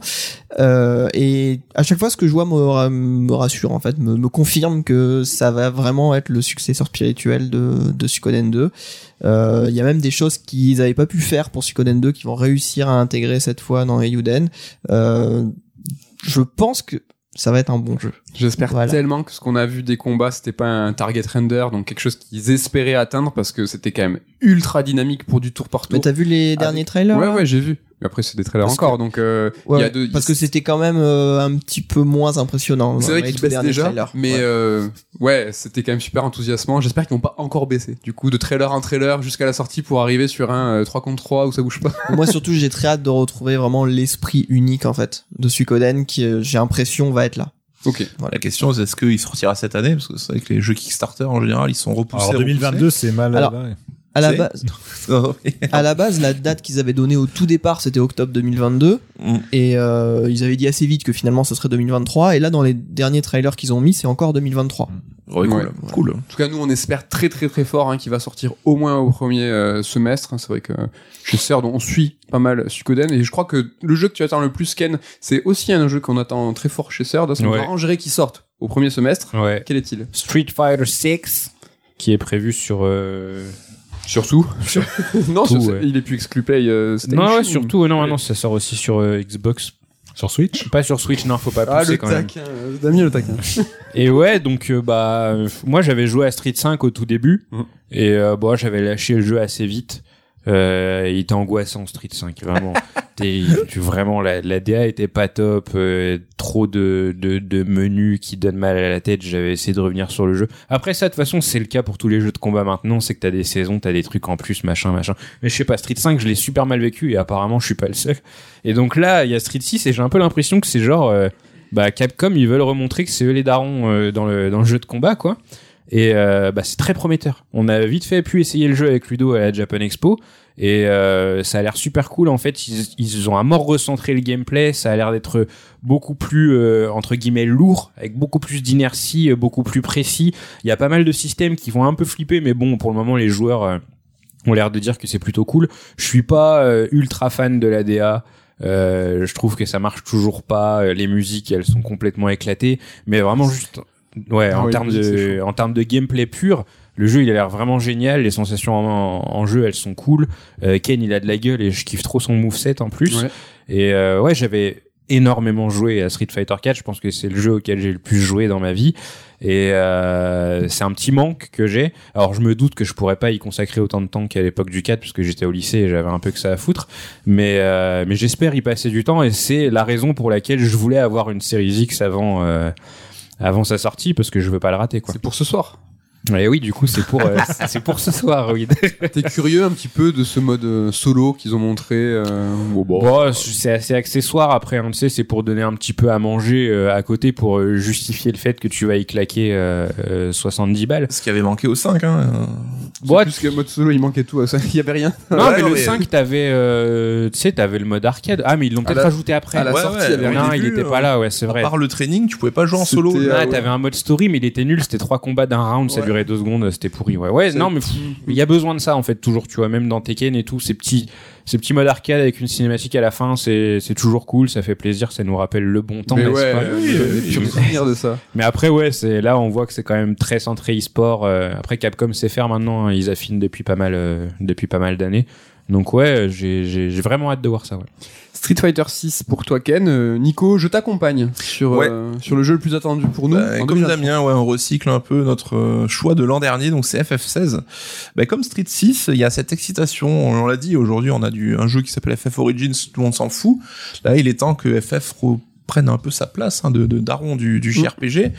Et c'est quand même prometteur parce que c'est l'équipe de FF14, donc euh, qui a fait du super boulot sur la licence. Il y a euh, un vent de renouveau avec voilà du nouveau character designer, nouveau musicien, nouveau réalisateur. Et de ce qu'on voit sur les trailers, euh, il y a quand même euh, ce côté voilà jeu un peu mature euh, qui a l'air de vouloir raconter une histoire assez sérieuse, des conflits, des trucs quoi. un peu dans le délire Matsuno hein, finalement. Et euh, je suis très très curieux de voir ce que ça va donner. Quand même euh, un petit questionnement sur les combats à l'heure actuelle. On n'a pas vu la nouvelle vidéo avec la date. Non, on n'a pas vu l'exploration non plus. On n'a pas vu l'exploration, donc il reste encore des points à éclaircir, mais ouais, j'ai envie de, j'ai envie d'y croire. Quoi. Ouais, j'ai envie pareil. de- Les combats, ça me fait. J'ai peur de Bayonetta 3, moi. Tu sais, les trucs qui se passent en arrière. Un peu trop Je bordélique. sais pas, ou euh, je sais pas. Ça m'a. Quand j'ai vu Bayo 3, j'ai fait, waouh, c'est éclaté. J'espère qu'on pourra alléger un peu l'interface à l'écran parce que ça a l'air un petit peu fouillé en l'état, mais Ouais. en tout cas, ça sera un jeu action. Donc déjà, je pense peut-être que vous, les, les gros JRPG, ça va vous faire vous embêter un petit peu parce qu'on est plus sur le côté euh, tour par tour à l'ancienne. Non, parce qu'il y a du staff de DMC5 hein, qui. euh, Ouais. Il y a un je- Gus. Ouais. Ouais, c'est le il- créateur- c'est le concepteur des combats, C'est le concepteur des- c'est pas mal. plaisir. Ouais, ouais. C'est quand même, c'est quand même pas pire. Ouais, je suis comme toi, FF16. Même si normalement FF7 Rebirth est censé sortir en 2023, mais ça ne sera pas le cas. Vous l'aurez entendu en premier ici. Non, c'est Tu y crois pas Attends, c'est impossible. Ils ont jamais dit que sortir en 2023, ils ont dit le next winter. Non mais c'est- c'est-à-dire que ça va jusqu'à mais mais c'est que ça va jusqu'à mars 2024. Mais évidemment, oui, oui, c'est le débat qu'on avait déjà eu, mais bon, euh, ils avaient dit Winter pour euh, Crazy Score mais- qui arrive le 12 décembre. Oui. quoi. Rappel, Winter, ça commence quand? Ça commence le après le 23 décembre. Il y a rien Oui. qui sort en fin décembre. Ça n'existe, Oui. pas. Oui. euh, donc euh, non, ça, je pense que ça ne sortira Ouais, pas. parce que quand c'est fin d'année, tu, mais tu penses que ça sera pas non plus en Oui, mais Crazy Score, tu vois, en ouais, 2024, ils avaient C'est-à-dire que tu penses, enfin, tu penses que même début 2024, c'est c'est compliqué? Peut-être mars. C'est toujours Ouais. une, une date préférentielle euh, pour Avant les le- studios Jap. Ouais, donc avant euh, la peut- fin de l'année fiscale. Peut- peut-être euh, peut-être mars. Voilà pour les jeux qu'on attend le plus. hein. Ah, petite émotion, je, comme si je balançais une rubrique d'un- des anciens euh, Sur Strike. Attends, Quoi? il y avait un truc. Ah, tu voulais. Ah T'as pas le droit normalement. Un happening. Un happening. tu veux parler d'un jeu d'hor- d'horreur? Oui, exactement. Non, parce qu'on s'est dit que c'était au final un jeu auquel on allait tous jouer l'année prochaine et qu'on l'attend tous à différentes échelles. Donc euh, ouais, c'était pour parler vite fait de Resident Evil. Ah, Et ça sera sûrement le jeu qu'on va faire tous. Ouais, bah c'est ça, 4 clairement. Hein, c'est, euh, ce sera, bah, c'est marrant parce qu'au final, c'est toujours un peu un Resident Evil qui fait qu'on va tous se retrouver dessus. Mais ouais, le, le remake du 4. euh, Alors moi, j'étais pas chaud. Et puis j'étais vraiment trop dans la team. euh, ouais, vous prenez la tête avec vos remakes. euh, Le 4, il est encore parfaitement jouable et tout machin. Je le pense, hein. Mm. Mais je suis quand même un peu chaud. euh. Là, le trailer qu'ils ont montré le dernier, euh, où on voyait les, les petites nouvelles subtilités de gameplay, euh, la nouvelle phase du, la fameuse phase du village où. Ouais. Où là tu revoyais un petit peu la façon dont il l'avait conçu et tout. euh, je suis, je suis, je suis bien curieux de voir ce que ça va donner. Ouais. Ouais, ça va être trop bien. Et je pense que c'est finalement le jeu le plus attendu de la rédac de CERD. euh, au final, on Ouais, l'a pas bon, nommé, on c'est l'attend tous, Qu'on donc, attend, euh, qu'on attend le plus. global, ouais. ouais. Mais bon, il est l'heure de carte noire et carte blanche.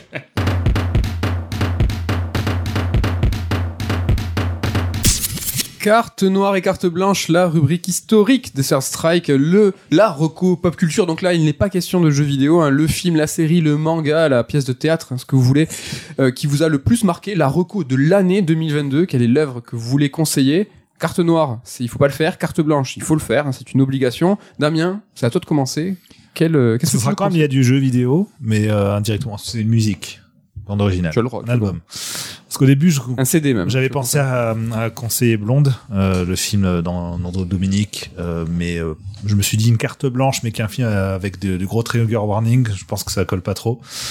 Donc non, ça sera l'album Traveler Journey Symphony, qui est en fait un album conçu par Austin Wintory, le compositeur du jeu Journey, donc de cette Game Company.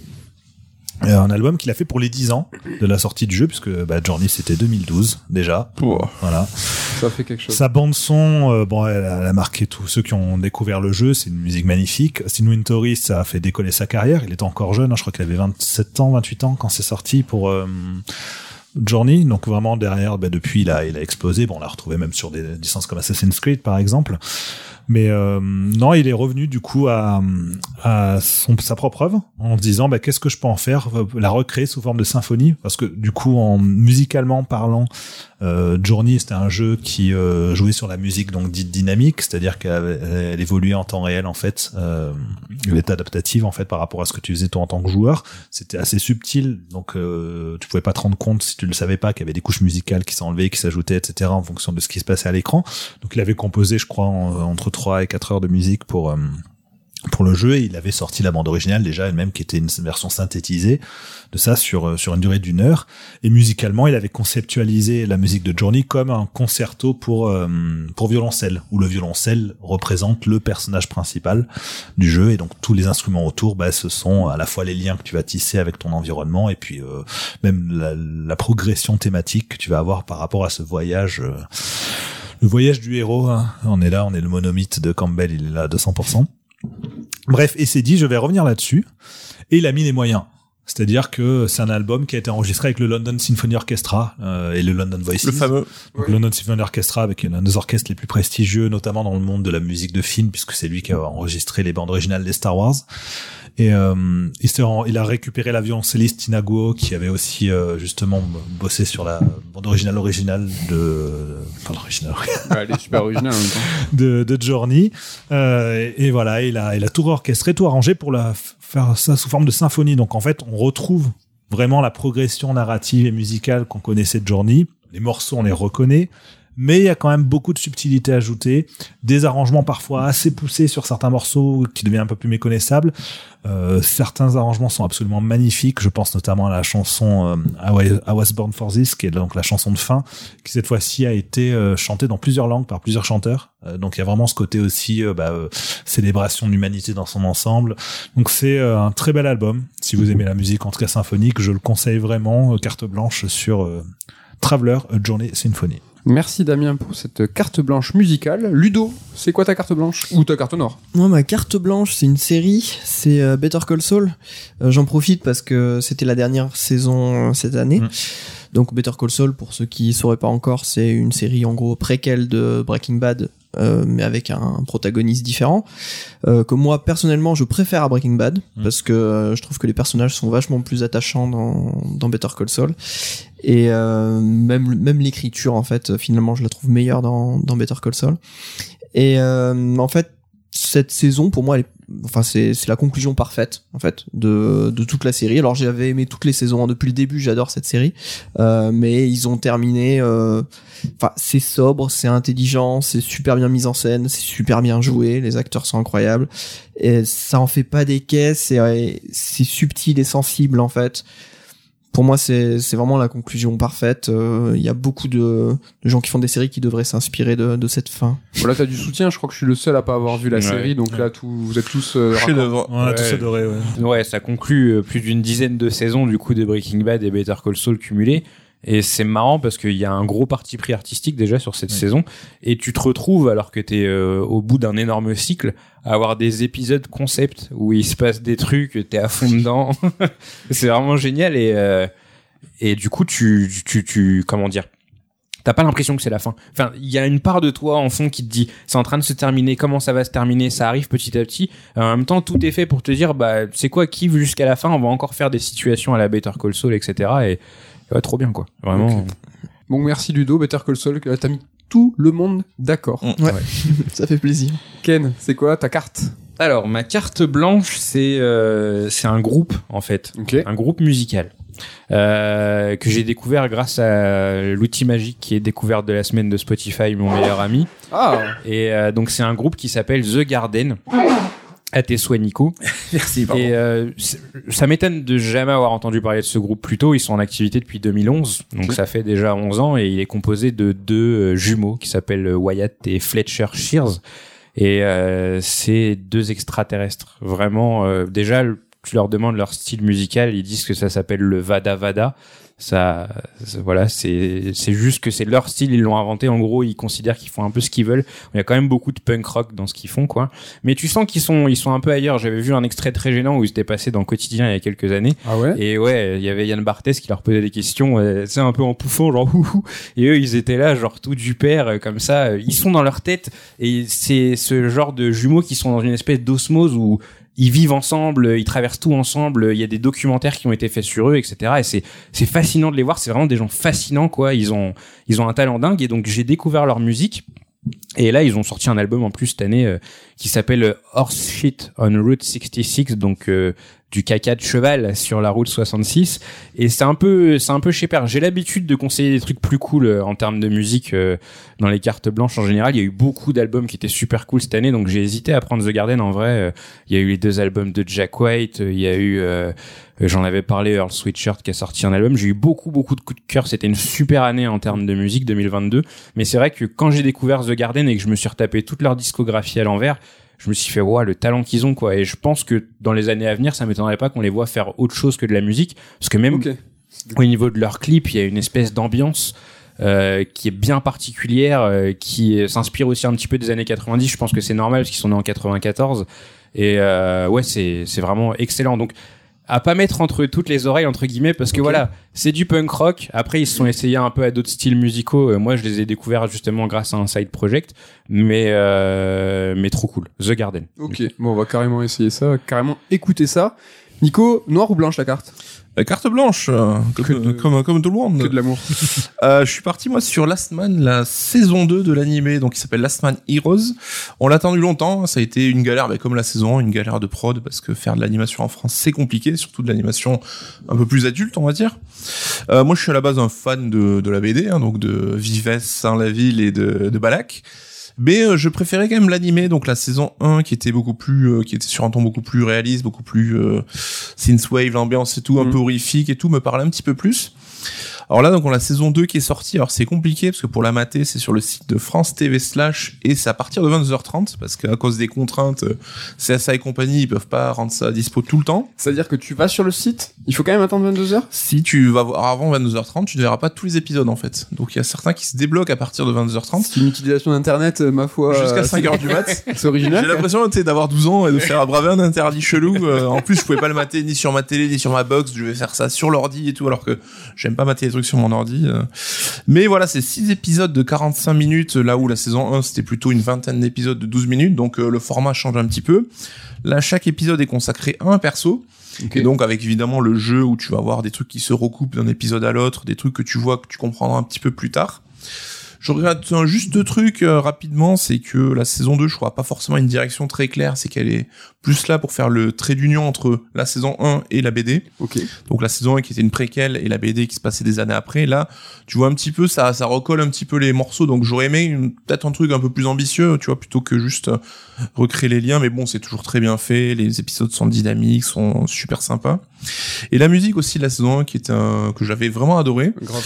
Et là, on retrouve beaucoup de morceaux euh, de la saison 1 et j'ai pas trop noté de nouvelles compos qui m'ont euh, qui m'ont éclaté la tête. Donc c'est un petit peu dommage. Est-ce que c'était lié aussi peut-être au budget plus réduit, je sais pas. Un peu la galère quand même, la production. Ouais, ouais, ça a été euh, la croix et la bannière pour eux. Mais si vous êtes fan de Last Man, euh, que ce soit de la BD ou de l'animé, cette saison 2, elle va vous plaire. Ça reste super jouissif, ça reste audacieux. Et en France, faire ce genre de programme, euh, bah, c'est pas commun. Donc rien que pour ça, déjà, mettre un petit peu en valeur, c'est cool, quoi. Il faut soutenir, mais bon, c'est dur à regarder quoi. Enfin là, c'est quand même. Après, je pense ça arrivera sur Netflix à un moment ou à un autre, comme la saison 1, qui apparemment marche bien là-dessus. Donc, il y aura des moyens plus simples de le voir. C'est vrai que j'ai pas baqué euh, la campagne de crowdfunding de la saison 2, donc euh, j'ai pas eu les Blu-ray comme j'avais eu pour la saison 1, donc aussi, c'est, c'est- je me suis compliqué la tâche moi-même, quoi.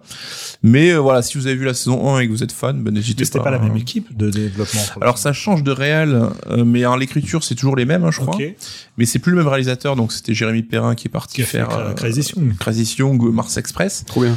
Donc là, c'est une autre équipe. Ça se ressent parce que la première saison, avec ce côté très horrifique et tout, qui était vraiment un peu la marque de, Jérémy Perrin, et lui avait dit dès le début, non mais la saison 2, si c'est plus fantasy, ça m'intéresse pas, parce que effectivement, la BD a un délire un peu plus fantasy. Là, on est vraiment à mi-chemin entre les deux, comme j'ai dit, le trait d'union, un peu de côté euh, urbain, euh, réaliste, un peu le côté fantasy. Mais euh, c'est très cool, donc euh, je recommande. Bah, franchement, on va aller voir ça aussi, même si franchement, c'est- ça c'est le plus dur, c'est l'accessibilité euh, du programme. Espérons que ça arrive rapidement sur Netflix Mm. ou par un autre moyen. Et je vais clore hein, ce tour de table des cartes noires et cartes blanches par une série qui s'appelle The Bear sur place ou emporté. C'est pas ouf comme titre. De, On voit le sous-titre français rajouté pour qu'on puisse The Bear, c'est disponible sur Disney Plus. Hein, c'est en 8 épisodes et ça m'a été conseillé, voilà, par Ken et par, je sais pas si je peux la citer, mais euh, la participante secrète du EX sur Animal Crossing. Voilà.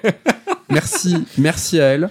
Vraiment, euh, mais coup de cœur euh, incroyable. Vraiment, je savais pas du tout. Tu m'as à peine dit le synopsis. Oui, parce que j'ai à peine vu la série en fait. C'est elle qui regardait et ouais. moi je jetais des coups d'œil de temps en temps et je vous en ai parlé ensuite. Ouais. Donc rapidement, hein, voilà, c'est l'un des plus grands chefs du monde hein, qui euh, se retrouve euh, à la tête d'un petit restaurant des bas quartiers de Chicago euh, parce que euh, voilà, il, a- il hérite ça de son frère euh, mort. Euh, mais voilà, là je vous ai donné le synopsis, mais ça relève de la subtilité de la série, c'est-à-dire que ça, là, ce que je viens de vous raconter, il va, falloir, il va vous falloir quand même au moins deux épisodes pour vraiment comprendre les tenants et les aboutissants. C'est une série qui est très subtile dans sa réalisation et dans son écriture, qui va vous plonger dans le monde, bah voilà, de, euh, bah, de, la, restauration, alors pas de la gastronomie, même si, mais vraiment le stress de, la, de comment ça se passe à un resto, euh, les coups de feu, euh, l'ambiance de Chicago, hein, la meilleure ville des States évidemment, mais ce côté Chicago, les Bulls, qu'est-ce que qu'est-ce que ça veut dire euh, ces quartiers, ce métro en bois euh, aérien? Euh, donc c'est fait par Christopher Storer. Donc là je name drop, mais il est il est producteur et réalisateur. Moi je savais pas ce qu'il avait fait précédemment et je connais toujours pas ses œuvres. C'est premier truc que je découvre euh, de lui et euh, c'est vraiment incroyable. Euh, la, la photo elle est magnifique, c'est-à-dire que vraiment les images sont sublimes et il y a une escalade comme ça de, de qualitative jusqu'à un épisode 7 qui est époustouflant dans ce qu'il propose techniquement et dans ce qu'il raconte. C'est que c'est une voilà une prouesse technique mais qui n'est pas juste là pour euh, faire euh, bien ou pour faire beau. Ça raconte vraiment quelque chose. Les acteurs sont incroyables. Alors pareil, je vais vous dire le, le premier rôle s'appelle Jérémy Allen White. Moi, je ne connaissais- pas avant ça non plus.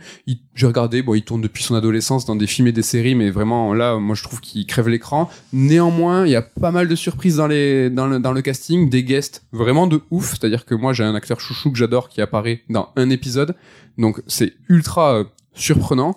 Voilà, la saison 2 est confirmée. Euh, vraiment, c'est un coup de cœur de ouf qui rentre moi dans presque mes séries préférées. quoi. C'est que j'ai adoré euh, l'ambiance, c'est ultra touchant et c'est extrêmement qualitatif euh, techniquement. C'est sur Disney donc je pense là pour le coup, c'est super accessible. Si vous êtes abonné, bah, allez voir le premier épisode. Euh, c'est touchant et stressant. Vraiment, le coup de feu, ce qu'est la, la, la restauration, vous allez le sentir au plus profond de vous. C'est-à-dire que ça gueule, c'est qu'est-ce que c'est euh, faire un, être dans un resto. Et voilà, ça met en scène des sandwichs euh, italiens, euh, pastrami, tout ça. Et c'est en plus, si vous êtes dans le délire Top Chef et tout, ça peut aussi vous plaire parce que c'est filmé de la bouffe euh, bien. Tu nous donnes faim un Eh, bon moment. hein. Est-ce que ça tombe pas bien? Il est peut-être l'heure pour nous d'aller manger et l'heure pour vous bah, d'aller manger la dinde hein, ou en tout cas de faire la fête en famille. On vous souhaite à tous un, un joyeux Noël, de bonnes fêtes. On se retrouve dans quelques jours pour un strike, donc euh, nouvelle formule, épisode 2 bah, pour le 31. Et ben on vous remercie encore pour votre fidélité et on vous dit à bientôt. Salut Bye bye, Joyeux joyeux Noël. Noël.